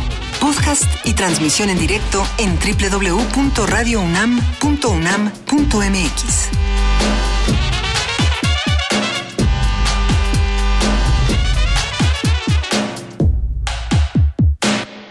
9 con 7 de la mañana, ya nos dijo Sotzin, ¿cómo que no falta nada? Faltan los tamales de la Candelaria. Sí, bueno, pero ¿qué tal que nos vamos, este, no desintoxicando, porque no estamos intoxicados, pero que le vamos bajando un poco? Yo ya estoy preparando los tamales. ¿De qué hablas, Juana Inés? Muy bien, Luisa. Diario tamales de aquí al 2. No es cierto, no es cierto. No, va, a hablar, van a hablar todos tus médicos a decir que ándale, ¿eh? Que síguele. Que síguele, ¿eh? Vamos a una nota. Actualmente casi 10.000 mujeres se encuentran presas en México por delitos relacionados con el comercio de droga y se prevé que esta cifra podría aumentar. Nuestra compañera Ruth Salazar tiene los detalles. Hoy, a 10 años de que el gobierno federal declarara la guerra al narcotráfico, la principal causa de encarcelamiento de mujeres en México es por delitos relacionados con el mercado de las drogas. Esto a pesar de que ocupan el eslabón más débil de la estructura criminal. Cifras de la Comisión Nacional de Seguridad reflejan que actualmente hay alrededor de 10.000 mujeres en prisión por crímenes relacionados con la fabricación, venta y distribución de narcóticos. Y este número podría aumentar, pues se calcula que alrededor de 200.000 mujeres mexicanas trabajan de forma directa o indirecta para cárteles del narcotráfico, según datos de la Central de Organizaciones Campesinas y Populares. Ana Pecova, directora de la organización X Justicia para las Mujeres, habla sobre el incremento de las mujeres en prisión por delitos contra la salud. 98% son mujeres sin antecedentes penales, son responsables de delitos no violentos, mayoritariamente pobres, con niveles de estudios bajos, a menudo con problemas de salud mental, uso de sustancias psicoactivas, uh, muchas veces cuentan con historia de violencia, incluso violencia sexual, y particularmente importante para señalar, casi todas son madres la activista explica cuál es el perfil de las mujeres encarceladas por delitos relacionados con estos ilícitos. En el mismo tiempo, las mujeres ocupan los eslabones más bajos de la cadena delictiva. Son cultivadoras, recolectoras, introductoras de drogas en centros de reclusión o mulas. Uh, fungen como mano de obra fácilmente reemplazable de las redes criminales transnacionales y su encarcelamiento no afecta de ninguna manera significativa las dinámicas del narcotráfico. X, Justicia para las Mujeres, analiza el perfil que tienen las mujeres en el narcotráfico y cómo la política actual, con tendencia a sobrepenalizar, las criminaliza sin que con ello se presenten resultados positivos en la lucha contra las drogas. Sin embargo, la estancia en la cárcel las estigmatiza, además de que sus dependientes económicos son presa fácil del crimen organizado. El alarmante número de presas se debe, entre otros factores, a la ignorancia y la pobreza. Algunas delinquen para alimentar a sus hijos y porque no saben qué tan grave es transportar o portar drogas. Pecova subrayó la necesidad de implementar prácticas de justicia alternativa, como el encarcelamiento domiciliario. Para Radio UNAM, Ruth Salazar. Primer movimiento. Clásicamente... Reflexivo. Ya son las 9 de la mañana con 10 minutos y es momento de que hablemos con nuestros amigos del Programa Universitario de Estudios sobre el Desarrollo. Como lo hacemos cada semana, ya se encuentra en la línea su director Rolando Cordera. Muy buenos días, Rolando, ¿cómo estás? ¿Qué tal? Buenos días, ¿cómo están ustedes? Muy bien, muchas gracias. Vamos a hablar de los medios, la opinión pública y su reper- repercusión política. Pues eso creo que fue propuesta tuya, ¿no? La semana pasada o, o antepasada, ya no recuerdo. ¿Algo así? Sí, claro, algo así. Algo así. Cuéntanos. Eh, pues bueno, mira, es muy elemental. En una sociedad cuya, una sociedad muy diversa como la nuestra, ¿no? Eh, racial, económica, cultural, regionalmente hablando, no hay duda de la diversidad de México. Eh, pensar en un México único o integral, pues eh, es una ilusión de pues muy- de, de- de un pasado ya realmente muy remoto, ¿no? Eh, eh, que tiene además una economía que a pesar de todo se ha descentralizado, porque han surgido nuevos intereses, nuevos eh, nuevas actividades económicas, comerciales, financieras, eh, se ha ampliado mucho la relación con el exterior, aunque eh, siga muy concentrada en la relación con los Estados Unidos. Y a partir de todo esto, queda muy claro que, que para que el- los sistemas económico y político o la economía política mexicana, como yo prefiero llamarla, eh, genere sus propios mecanismos de regulación eh, y estabilidad, pues es indispensable que todos estos actores que crecen en el tiempo y en el espacio estén informados, estén informados de lo que le pasa al resto de los actores, de lo que le pasa al conjunto del país, de la nación, y desde luego de lo que hace o no hace el gobierno. Tradicionalmente o convencionalmente uno diría, bueno, uno de los responsables principales, una gran cámara, ¿no?, de generación de, de información y comunicación en este sentido, pues debería ser el Congreso de la Unión. Y junto con el Congreso, pues el clásico mensajero de, de, de la democracia liberal, que son los medios informativos, originalmente pues, la prensa, ¿no? La prensa escrita.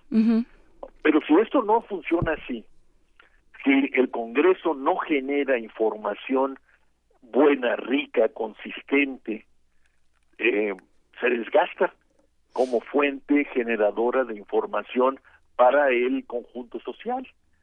Y si por otro lado los medios en su enorme diversificación ahora eh, reproducida ampliadamente pues por esto que se llama las redes sociales tampoco generan eh, mensajes consistentes de los que uno pueda agarrarse para seguir el curso de uno o varios acontecimientos pues entonces la sociedad eh, entra en una especie de situación de orfandad.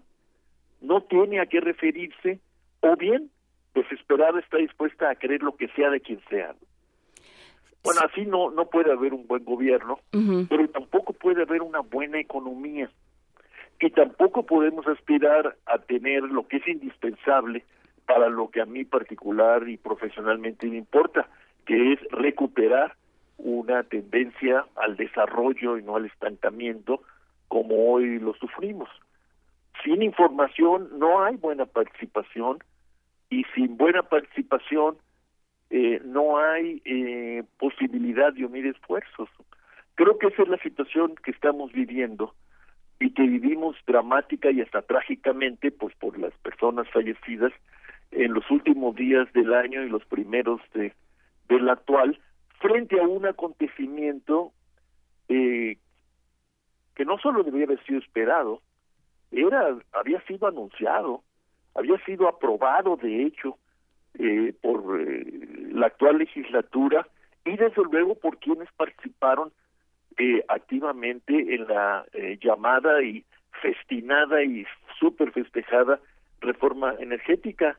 Estaba planteado ahí y fue aprobado el que tenía México que caminar hacia un eh, panorama de liberalización de los precios de los energéticos, en la cual tendrían una participación creciente los intereses privados instalados en México o instalados en el exterior, pero vinculados al, a la marcha de la economía nacional para obtener por lo menos parte de sus ganancias. Todo esto era conocido y sin embargo ni los partidos ni buena parte, yo, yo me atrevería a decir ni la totalidad de los medios informativos y de comunicación formales se abocaron a generar una comunicación efectiva que hubiera permitido un debate de otro corte y no pues este lo que hemos vivido que que yo no creo que se pueda llamar un debate ¿no?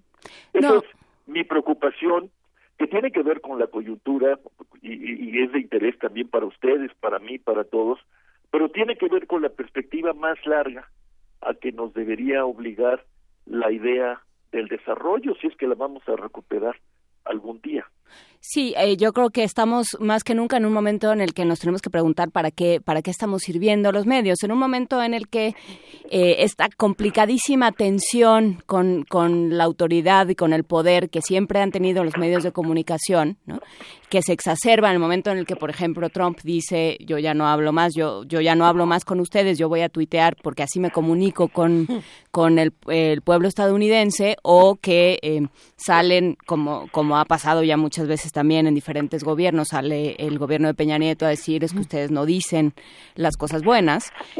Este, y entonces lo que sucede es una, una especie como de ley del hielo entre poder y medios. Y entonces cada quien cuenta una historia, hay discursos completamente separados que terminan afectando a quienes eh, a, a, quienes consumen esos medios terminan haciendo que busquen información por otros lados y que probablemente no sea la correcta yo yo creo que eh, eso es lo que pasa los medios han eh, perdido en parte por lo menos su función originaria que es la de ser medios uh -huh.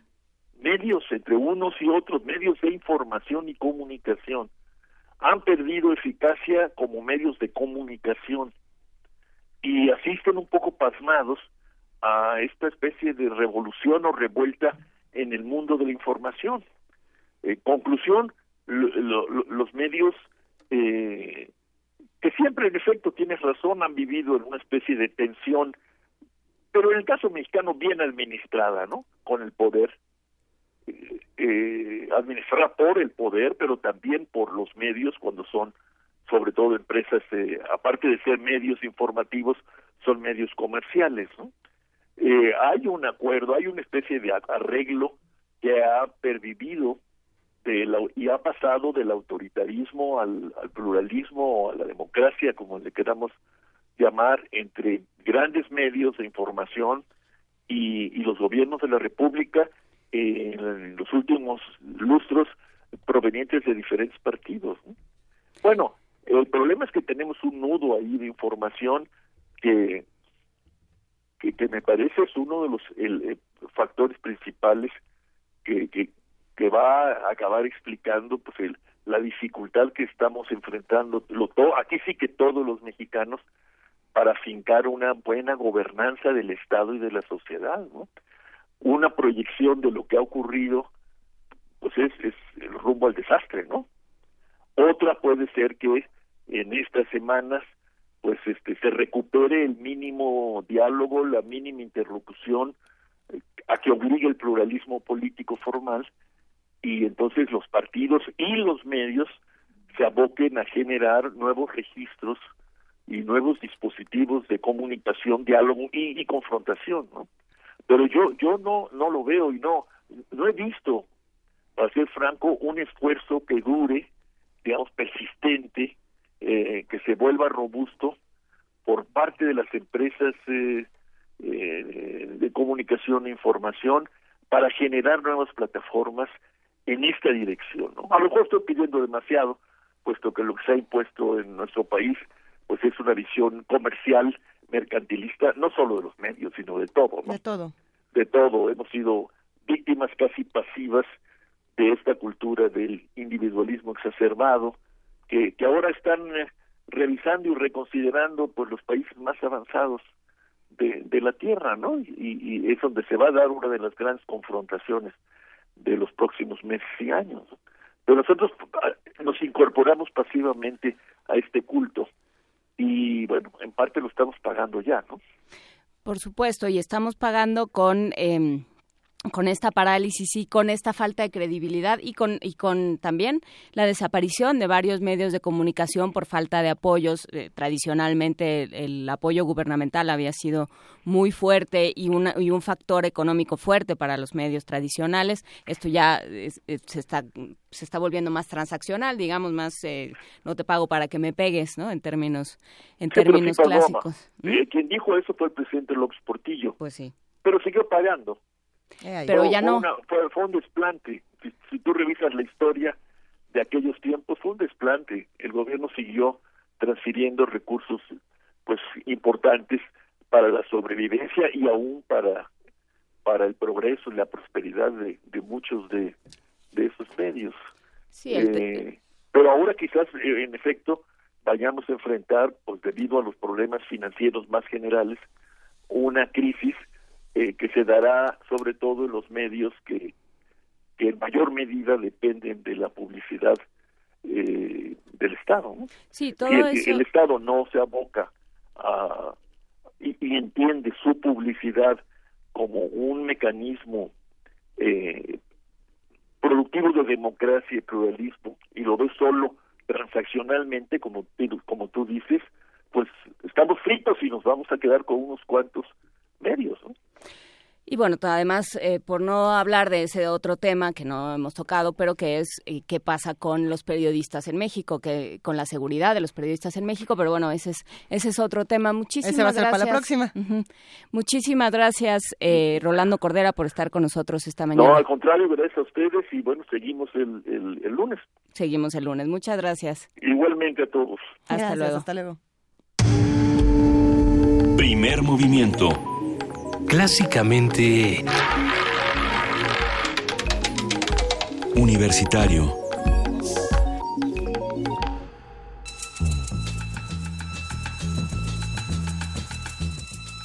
Es hora de poesía necesaria.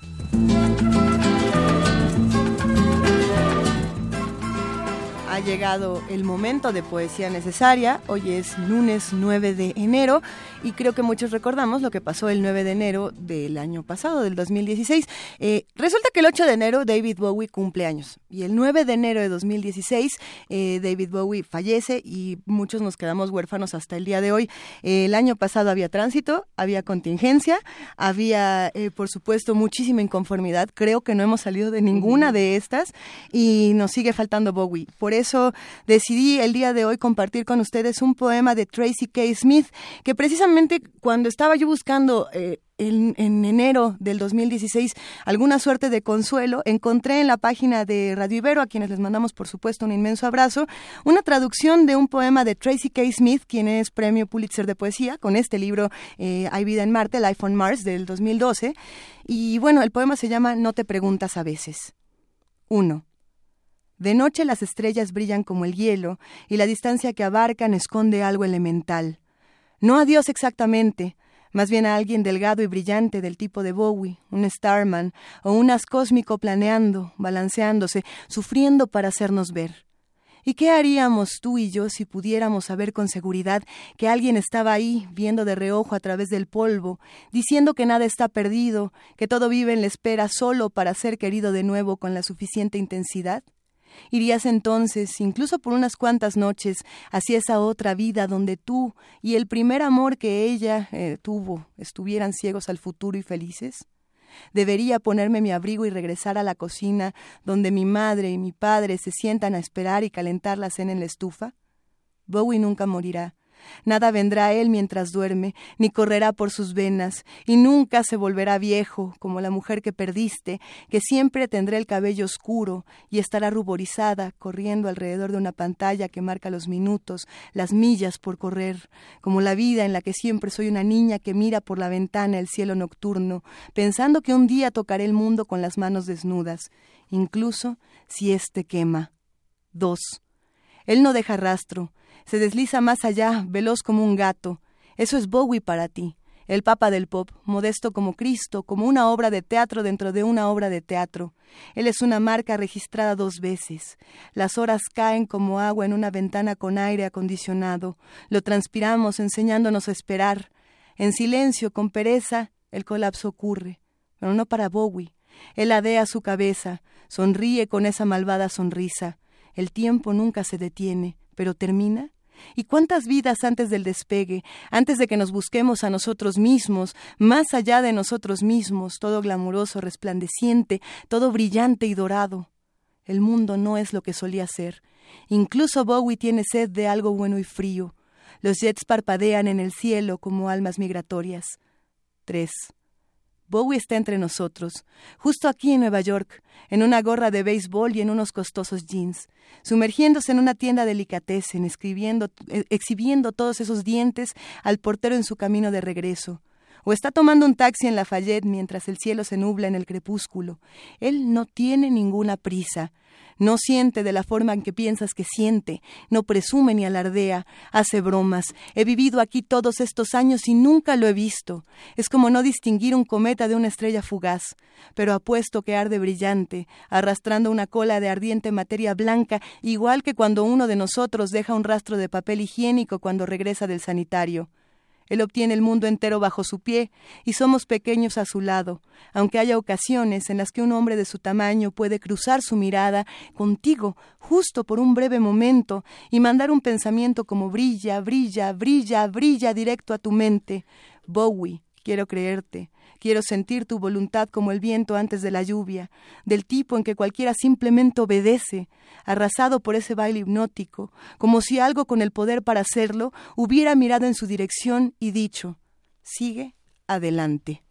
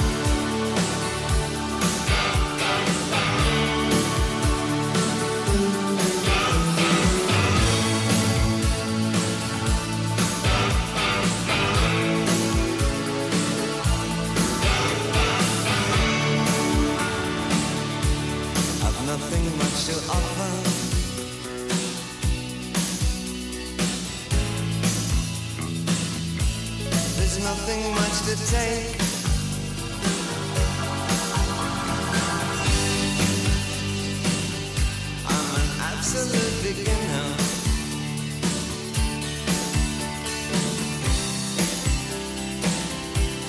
I'm absolutely sane.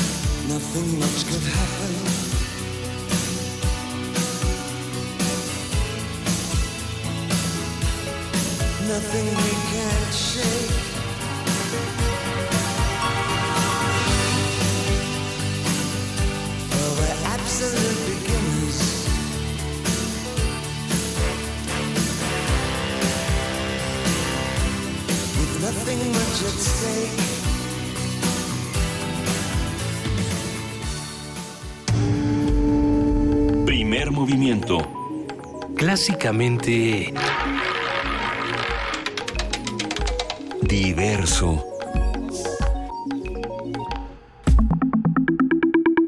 La mesa del día. 9.31 de la mañana y hablando de principiantes absolutos, que era de lo que cantaba David Bowie, vamos a hablar de crisis de legitimidad en el Poder Ejecutivo. La legitimidad implica que quien posee el mandato lo hace porque la mayoría de los gobernados acepta voluntariamente la superioridad jerárquica del Estado. En México, tras cuatro años de administración, Enrique Peña Nieto y su gobierno siguen sin poder mejorar sus niveles de legitimidad y credibilidad. Desde su nombramiento como nuevo presidente del país, Peña Nieto ha, eh, bueno, es que ha despreciado por gran parte, ha sido despreciado por gran parte de la población y de muchas y de muy diversas maneras. De acuerdo con la primera encuesta nacional de opinión ciudadana de 2015 del Grupo de Economistas y Asociados de GAISA, la cifra de aprobación de Peña Nieto pasó de 41 o 44% durante el primer trimestre de ese año. Sin embargo, esta cantidad es menor a la que reportaron los expresidentes Vicente Fox y Felipe Calderón en el mismo periodo de sus administraciones. Año tras año, cada decisión del gobierno parece acentuar el descontento social. Este 2017 no fue la excepción con el anuncio y entrada en vigor del nuevo gasolinazo. La insatisfacción popular se ha traducido en múltiples manifestaciones que incluyen no solo a ciudadanos comunes, sino también a líderes políticos y representantes de partidos políticos, quienes se han movilizado para protestar en contra de lo que consideran un abuso por parte de las autoridades federales. Vamos a conversar esta mañana sobre la crisis de credibilidad y legitimidad del gobierno mexicano eh, con dos invitados que nos parecen fundamentales. A ver, por un lado está la doctora Ivona Acuña. Ella es académica del Departamento de Ciencias Sociales y Políticas de la Universidad Ibe- Iberoamericana. Muy buenos días, doctora Ivona Acuña. ¿Cómo está? Muy bien, gracias Juana Inés y Luisa, un gusto en saludarlas y pues me encantaría decir feliz año, pero pues ya veremos. No, bueno, va- vamos, esforzándonos. Eh, y el doctor Álvaro Arreola, sociólogo, historiador, profesor de la Facultad de Ciencias Políticas y Sociales de la UNAM, investigador titular del Instituto de Investigaciones Sociales y autor de más de 60 artículos y libros en temas electorales. Buenos días, eh, doctor Álvaro Arreola, y feliz año, ¿sí? Vamos diciendo feliz año. Claro. Pensémoslo feliz hasta año. que se cumpla, muchachos. Sí, sí. Bueno, feliz año a todas. Luisa, Juan Inés, es un gusto participar con ustedes. A ver, eh, doctora Ivona Acuña, eh, ¿por, qué, ¿por qué no empezamos también el año? ¿Y qué tiene esto que ver con el papel del Poder Ejecutivo en México? Pues no empezamos bien porque justamente empieza con un aumento de las gasolinas anunciado desde fin de año, pero que ha generado una, una serie de protestas sociales en todo el país prácticamente y justamente como bien este comentaban ustedes hace unos minutos eh, se han este pues ya eh, hecho sus afirmaciones políticos incluso líderes religiosos ayer en la marcha como el padre Solalinde eh, Cuauhtémoc Cárdenas están haciendo Cuauhtémoc Cárdenas incluso propone que se dé marcha atrás al gasolinazo en función no solamente de todo esto que se viene a sumar, que, que ustedes también ya mencionaban, una serie de medidas políticas eh, que no han dado resultados. Primero, las reformas estructurales, una de ellas de manera muy importante la reforma energética, que justamente se relaciona con esto que está pasando. Se había dicho que después de la reforma eh, no se iban a hacer incrementos importantes a las gasolinas, ni al gas, ni a la este, luz eléctrica, y sin embargo lo que estamos viendo es lo contrario. Pero además la escalada que eso va a significar, por mucho que el gobierno diga que no va a haber escalada de precios, por supuesto, ya la tortilla en algunos lugares está en 20 pesos el kilo cuando estaba en 12, este, y vamos a ver así incrementos, en, bueno, para no ir más lejos, este, las copias aquí en la Universidad Iberoamericana ya subieron 20 centavos. No sé si tendrá que ver con las gasolinas, pero bueno. Eh, entonces, eh, es, es una bola de nieve que va creciendo. ¿Qué es lo que está pasando? El presidente sale a dar un mensaje y lo que esperábamos cuando se anunció su mensaje es que detuviera esta serie de manifestaciones de, y el descontento, que le que diera, que llamara a la población a apoyarlo en esta medida, pero que diera este, razones para ese apoyo. Después da Sí. su mensaje también de, de Año Nuevo y nos explica puntualmente por qué tiene que, por qué se incrementa el precio de la gasolina y nos dice que de no hacerlo iban a subir los impuestos, se iba a recortar el gasto en programas sociales, etcétera. Cosas que ya pasaron. Eh, pero además rompe una promesa que era que no iba a haber ese, ese, ese incremento. Entonces, es un hartazgo efectivamente ciudadano. Se piensa que el Ejecutivo mintió, o sea, que no está cumpliendo sus promesas. Eh, venía con una popularidad efectivamente o con una desaprobación de ocho de cada diez ciudadanos el año a fin del año pasado desaprobaron su gestión. Hoy las nuevas encuestas también nos hablan de que el 93% de los encuestados hoy apareció o ayer una encuesta de Ulises Beltrán que dice que eh, el que la, el 93% de la ciudadanía considera que el país está peor y 82% considera que su economía ha empeorado. Eh, 95% también de los encuestados afirman no estar de acuerdo con el precio de las gasolinas y 78% ya dice que ya le afectó. Entonces, eh, tenemos también otra encuesta de Gabinete de Comunicación Estratégica, Ujú. donde el 30.7% de los encuestados dice que el país está retrocediendo y el 55% dice que está estancado. Sí, eh, eh, yo creo que eso es, es interesante porque este asunto, este anuncio de la alza de gasolinas no cae en el vacío. Yo creo que esa es la parte más interesante. Doctor Álvaro Arreola, ¿en, en qué, en qué lugar y en qué momento histórico y social cae este anuncio de Enrique Peña Nieto? Bueno, yo creo que este es uno de los grandes acontecimientos de la vida nacional. Nuestra vida política, creo que hoy, en este enero de 2017, ve abrirse al menos dos, dos escenarios. El primero, la confirmación de todo lo que ahora ha apuntado Ivonne, sí, me parece que es muy importante resumirlo. Hay factores negativos a los cuales el gobierno de Peña Nieto desde hace cuatro años ha venido insistiendo y creo que llegó a lo máximo el pasado 28 de diciembre. Es un gobierno, un régimen que, ha, que se ha apuntalado sobre todo hacia tres cosas. Una una política orientada a privilegiar el capital especulativo y transnacional, especialmente el relacionado a la industria petrolera. Un segundo momento eh, que lo distingue de su mala administración es sobre todo lo que la sociedad ve y acusa, la protección a gobernantes, es decir, a políticos profesionales responsables de grandes corruptelas, varios gobernadores, no solamente priistas, sino también panistas, que han sido denunciados y que han escapado gracias a la protección oficial del actual régimen. Y un tercero, un tercero que es mucho muy importante para entender el gasolinazo. Ha sido un gobierno que se ha destacado por fomentar la riqueza sin preocuparse por la distribución de la misma y esto es por ejemplo lo que nos viene a decir la otra parte la parte positiva de lo que yo veo en enero en esta crisis del régimen una una parte que me interesa mucho destacar sobre todo por la movilización por el rechazo por la manifestación social por la oposición crítica al régimen y al personaje que administra el gobierno mexicano en todo en todo el país sí desde Tijuana hasta Yucatán y no y no es un no es un comercial de antaño sí estamos viendo cómo se está recuperando lo que en sociología llamaríamos capital social.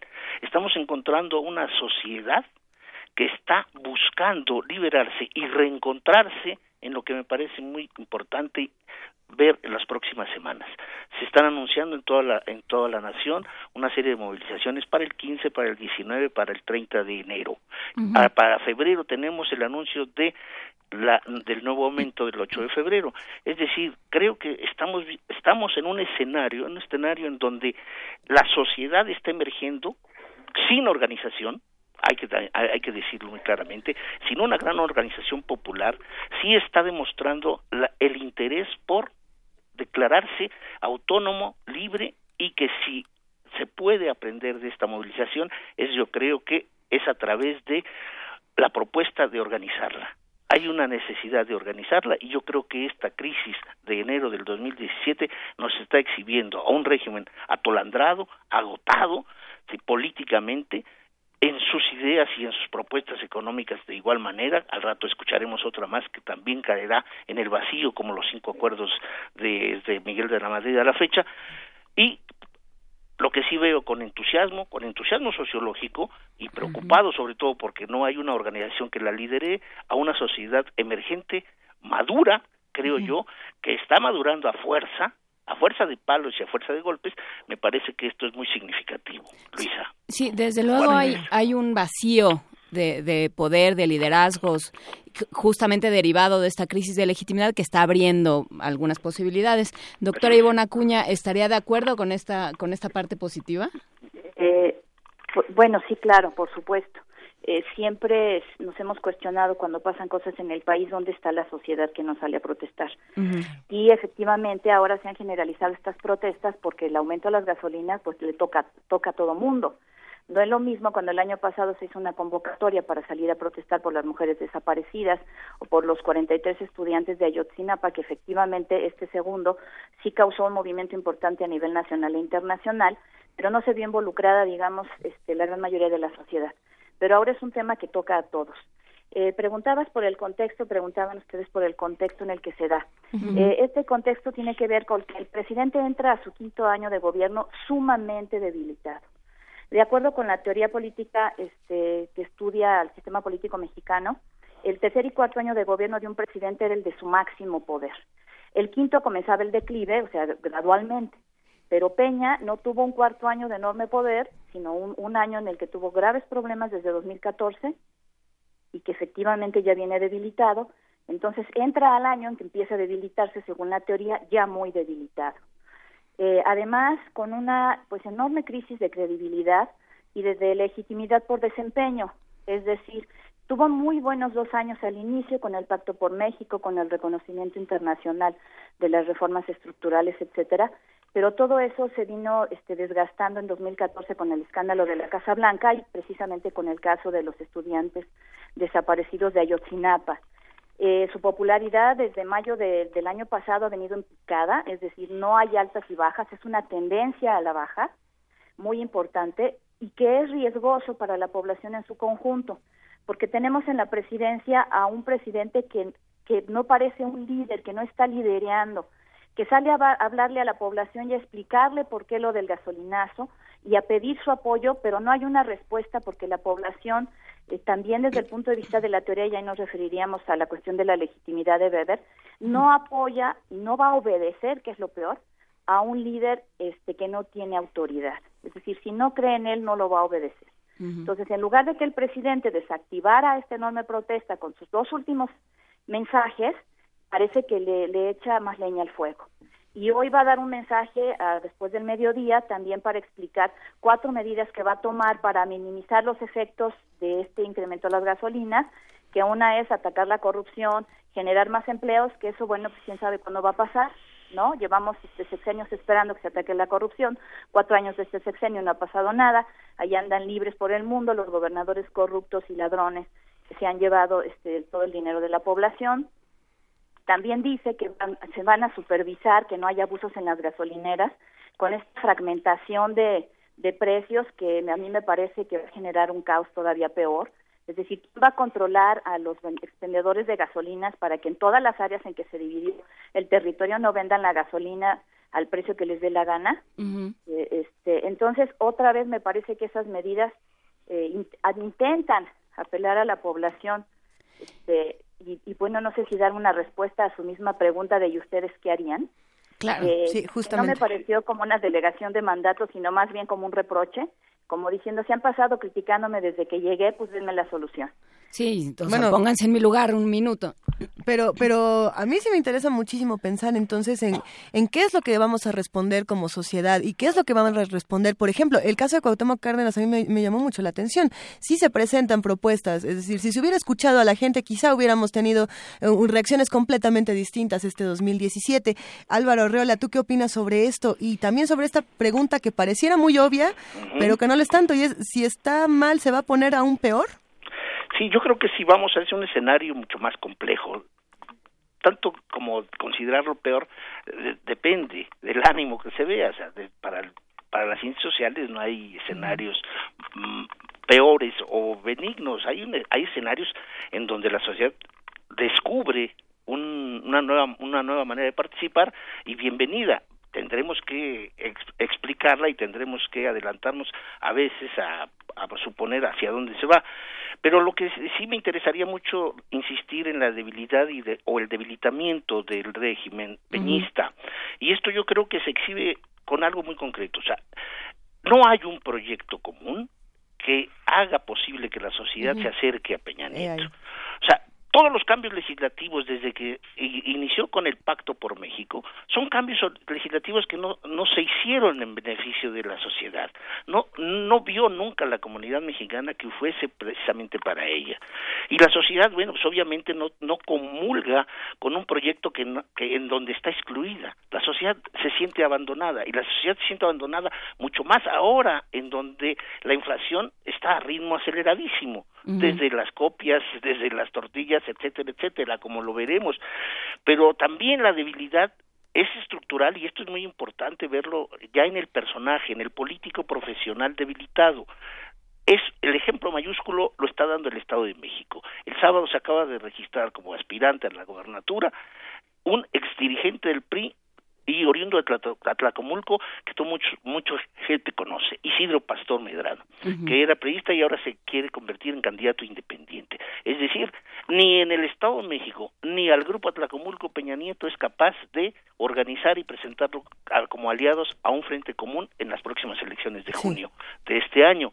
Es decir, ahí es un ejemplo mayúsculo de la crisis de legitimidad que tiene hasta para su propio cuerpo que lo ha cubierto de elogios desde hace tiempo. Hay un hay una hay un debilitamiento interno en el propio Estado de México y las consecuencias serán mm, necesariamente malas para él, sobre todo si la designación de su candidato va en contra de los intereses que ahora como está con Isidro Pastor, con Arturo Montiel, etcétera, encabezan una oposición interna. Esto lo debilitará a Peña Nieto mucho más con vistas al 17, pero también hacia el 18. Esto es muy importante verlo, sobre todo, pues porque la protesta social entonces sí puede canalizarse mejor y engordar. En términos sociológicos, me parece que la sociedad tiene la oportunidad enorme de poder encontrar espacios para que a través de asambleas, a través de discusiones colectivas, y, y vean ustedes, en los últimos días estamos recuperando algo que se había alejado mucho del, del entorno mexicano en cuanto a información, la movilización sindical organizada, el sindicato de trabajadores de la UNAM, el sindicato del Distrito Federal, el sindicato minero, los los transportistas, todos están denunciando y demandando organización. Creo que esto no se había visto desde hace tiempo. Organizaciones sindicales nuevamente recuperando espacios de poder y de organización social que me parece muy importante. Que creo que eso es, es fundamental porque era algo que no había sucedido, porque no, porque no había habido unas serie de, de, acciones de gobierno que incidieran tanto en, en, la economía, en el bolsillo, que es donde termina doliendo mucho. Eh, ustedes dos, tanto la doctora Ivona Acuña como el, el doctor Álvaro Arreola, están cerca de comunidades académicas y de comunidades estudiantiles. ¿Qué es lo que, qué es lo que están viendo y qué es lo que esperarían ver en, en este año, en estos próximos meses los dos? Y ya con esto, ya con esta nos despedimos, digamos. Ivonne, adelante. Álvaro, gracias. Eh, pues sí hay, hay preocupación, hay inquietud, pero hay mucha reflexión también, es decir, eh, la intención de buscar modelos alternativos, eh, soluciones para que este país se, siga siendo un país viable, para que efectivamente, como bien indicaba Álvaro, nos vamos a enfrentar un panorama muy complejo, que en términos de análisis eh, teórico, etcétera, pues es muy interesante, pero está el riesgo, no sabemos hacia dónde este, van a mudar estos cambios, por ejemplo, la sociedad este, no organizada o eh, grupos de los pequeños núcleos de la sociedad sí organizada, pero otros, eh, la gran mayoría no organizados. pero además la respuesta también gubernamental, en este caso, que corre, los rumores que comenzaron a correr, por ejemplo, que Slim se va a lanzar a la presidencia, que no sé qué, eh, eh, políticos que se están montando en esta ola para jalar agua a su campaña para el 2018, líderes que están surgiendo, como mencionaba Álvaro, que también pretenden este, sacar raja de esta situación.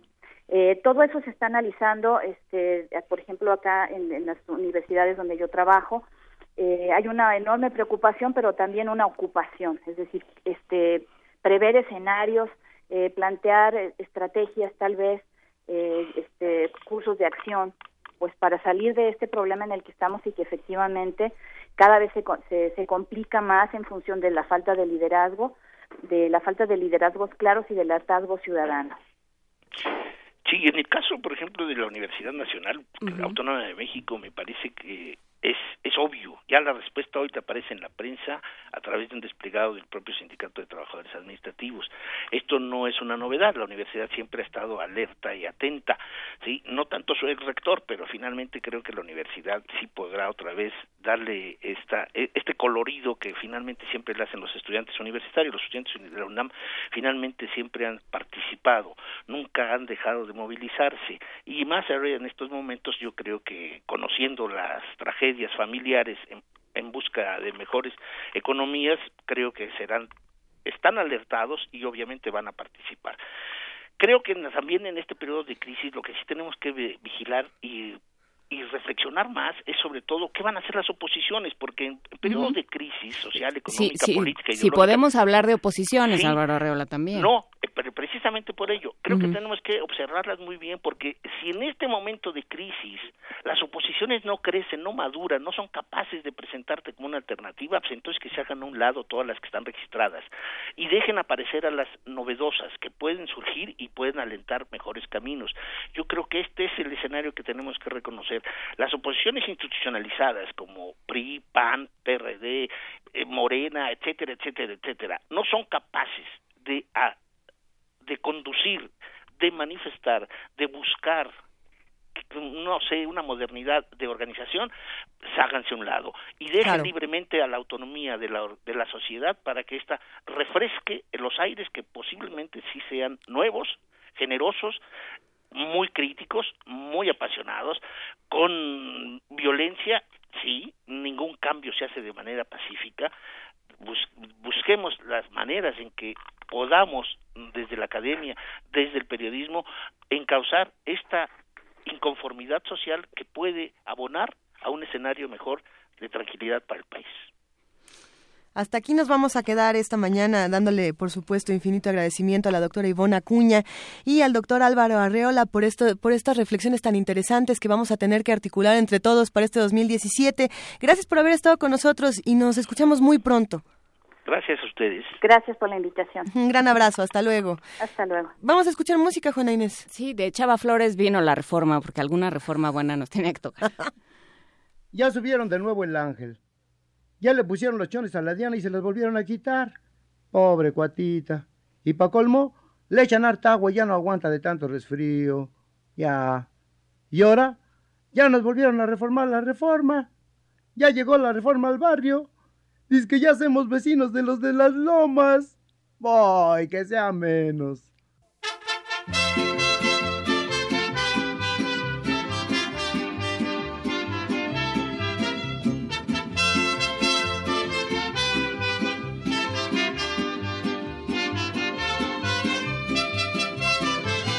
Vino la reforma, vino la reforma, vino la reforma Peralvillo. Ahora sí las lomas ya hacemos vecinos, ya sabrás, mamón, lo que es bolillo.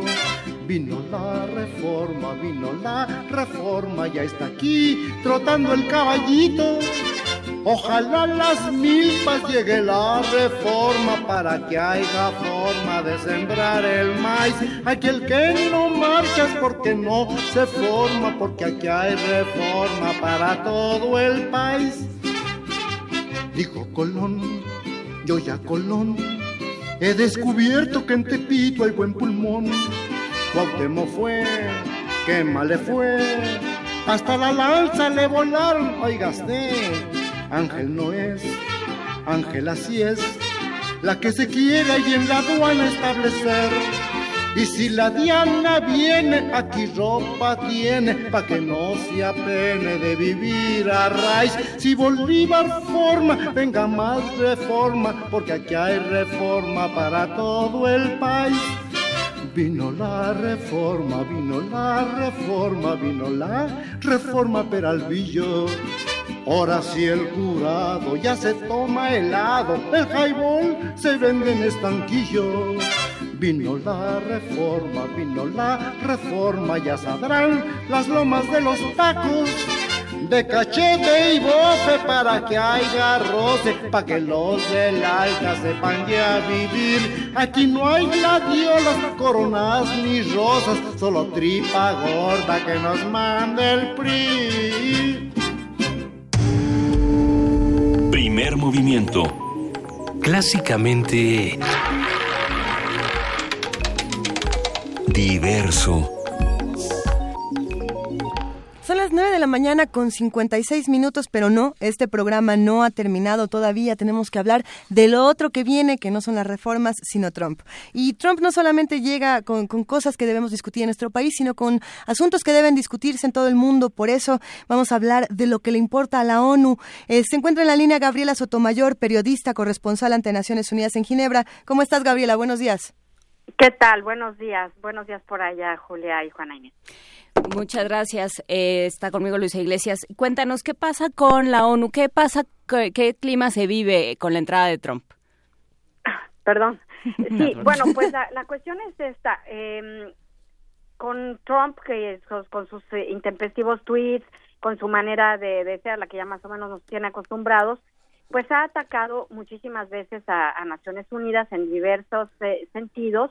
Eh, por ejemplo, ha dicho que es un club social en donde la gente se la pasa bien y, y sobre todo ha amenazado con retirar su apoyo económico a la organización, que es eh, uno de los donadores más importantes de- de- del sistema multilateral. Ahora, es verdad que, que hay muchos burócratas en Naciones Unidas, que es un organismo que en muchos, muchos casos ha sido incapaz de resolver conflictos como el de Siria por su sistema que tiene en el Consejo de Seguridad. Pero sí, en Ginebra hay varios organismos humanitarios eh, que cuentan con esta donación y que, y que sería realmente muy eh, pues eh, contraproducente para ellos y dañaría sus, sus programas. Por Claro. ejemplo, más o menos para que tenga que tengan una idea, eh, cada año Estados Unidos otorgan aproximadamente 8 mil millones de dólares a, a- en contribuciones eh, obligatorias y también voluntarias. O sea que es una cantidad bastante fuerte y que son el, el sostén de, de muchos programas como los de los refugiados, para derechos humanos, para cuestiones de ayuda humanitaria, etcétera. Entonces eh, sí sí preocuparía y sí dañaría eh, al organismo eh, que retire su, su apoyo económico.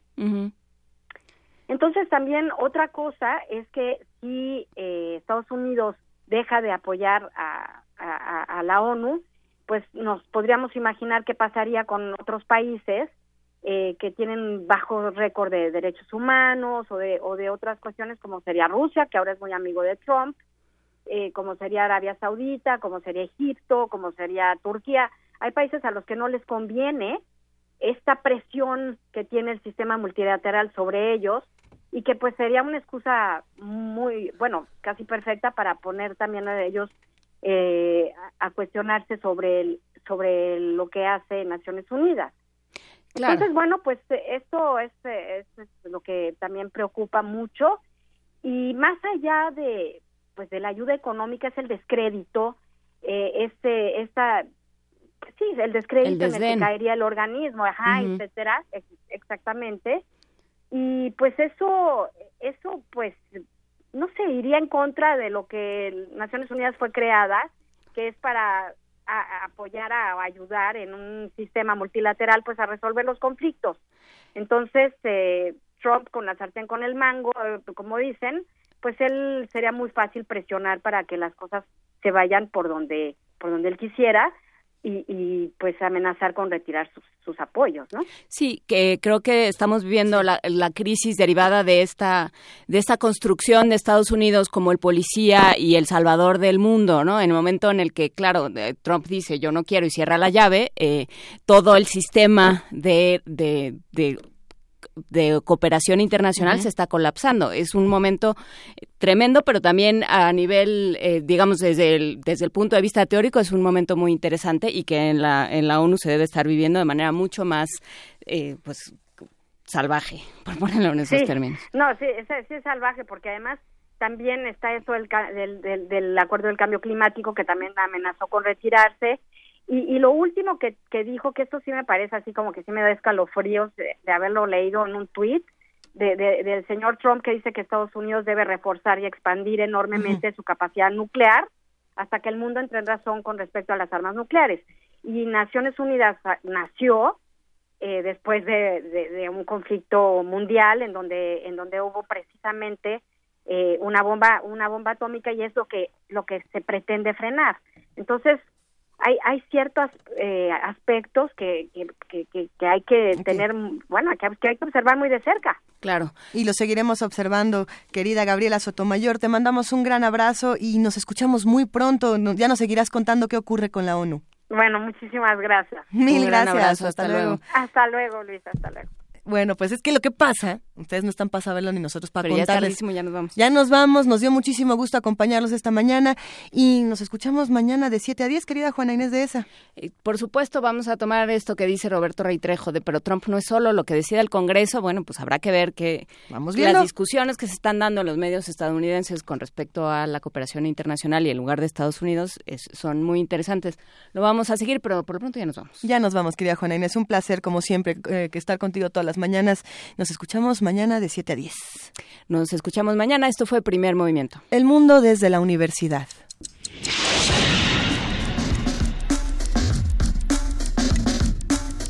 Radio UNAM presentó Primer Movimiento. El mundo desde la universidad.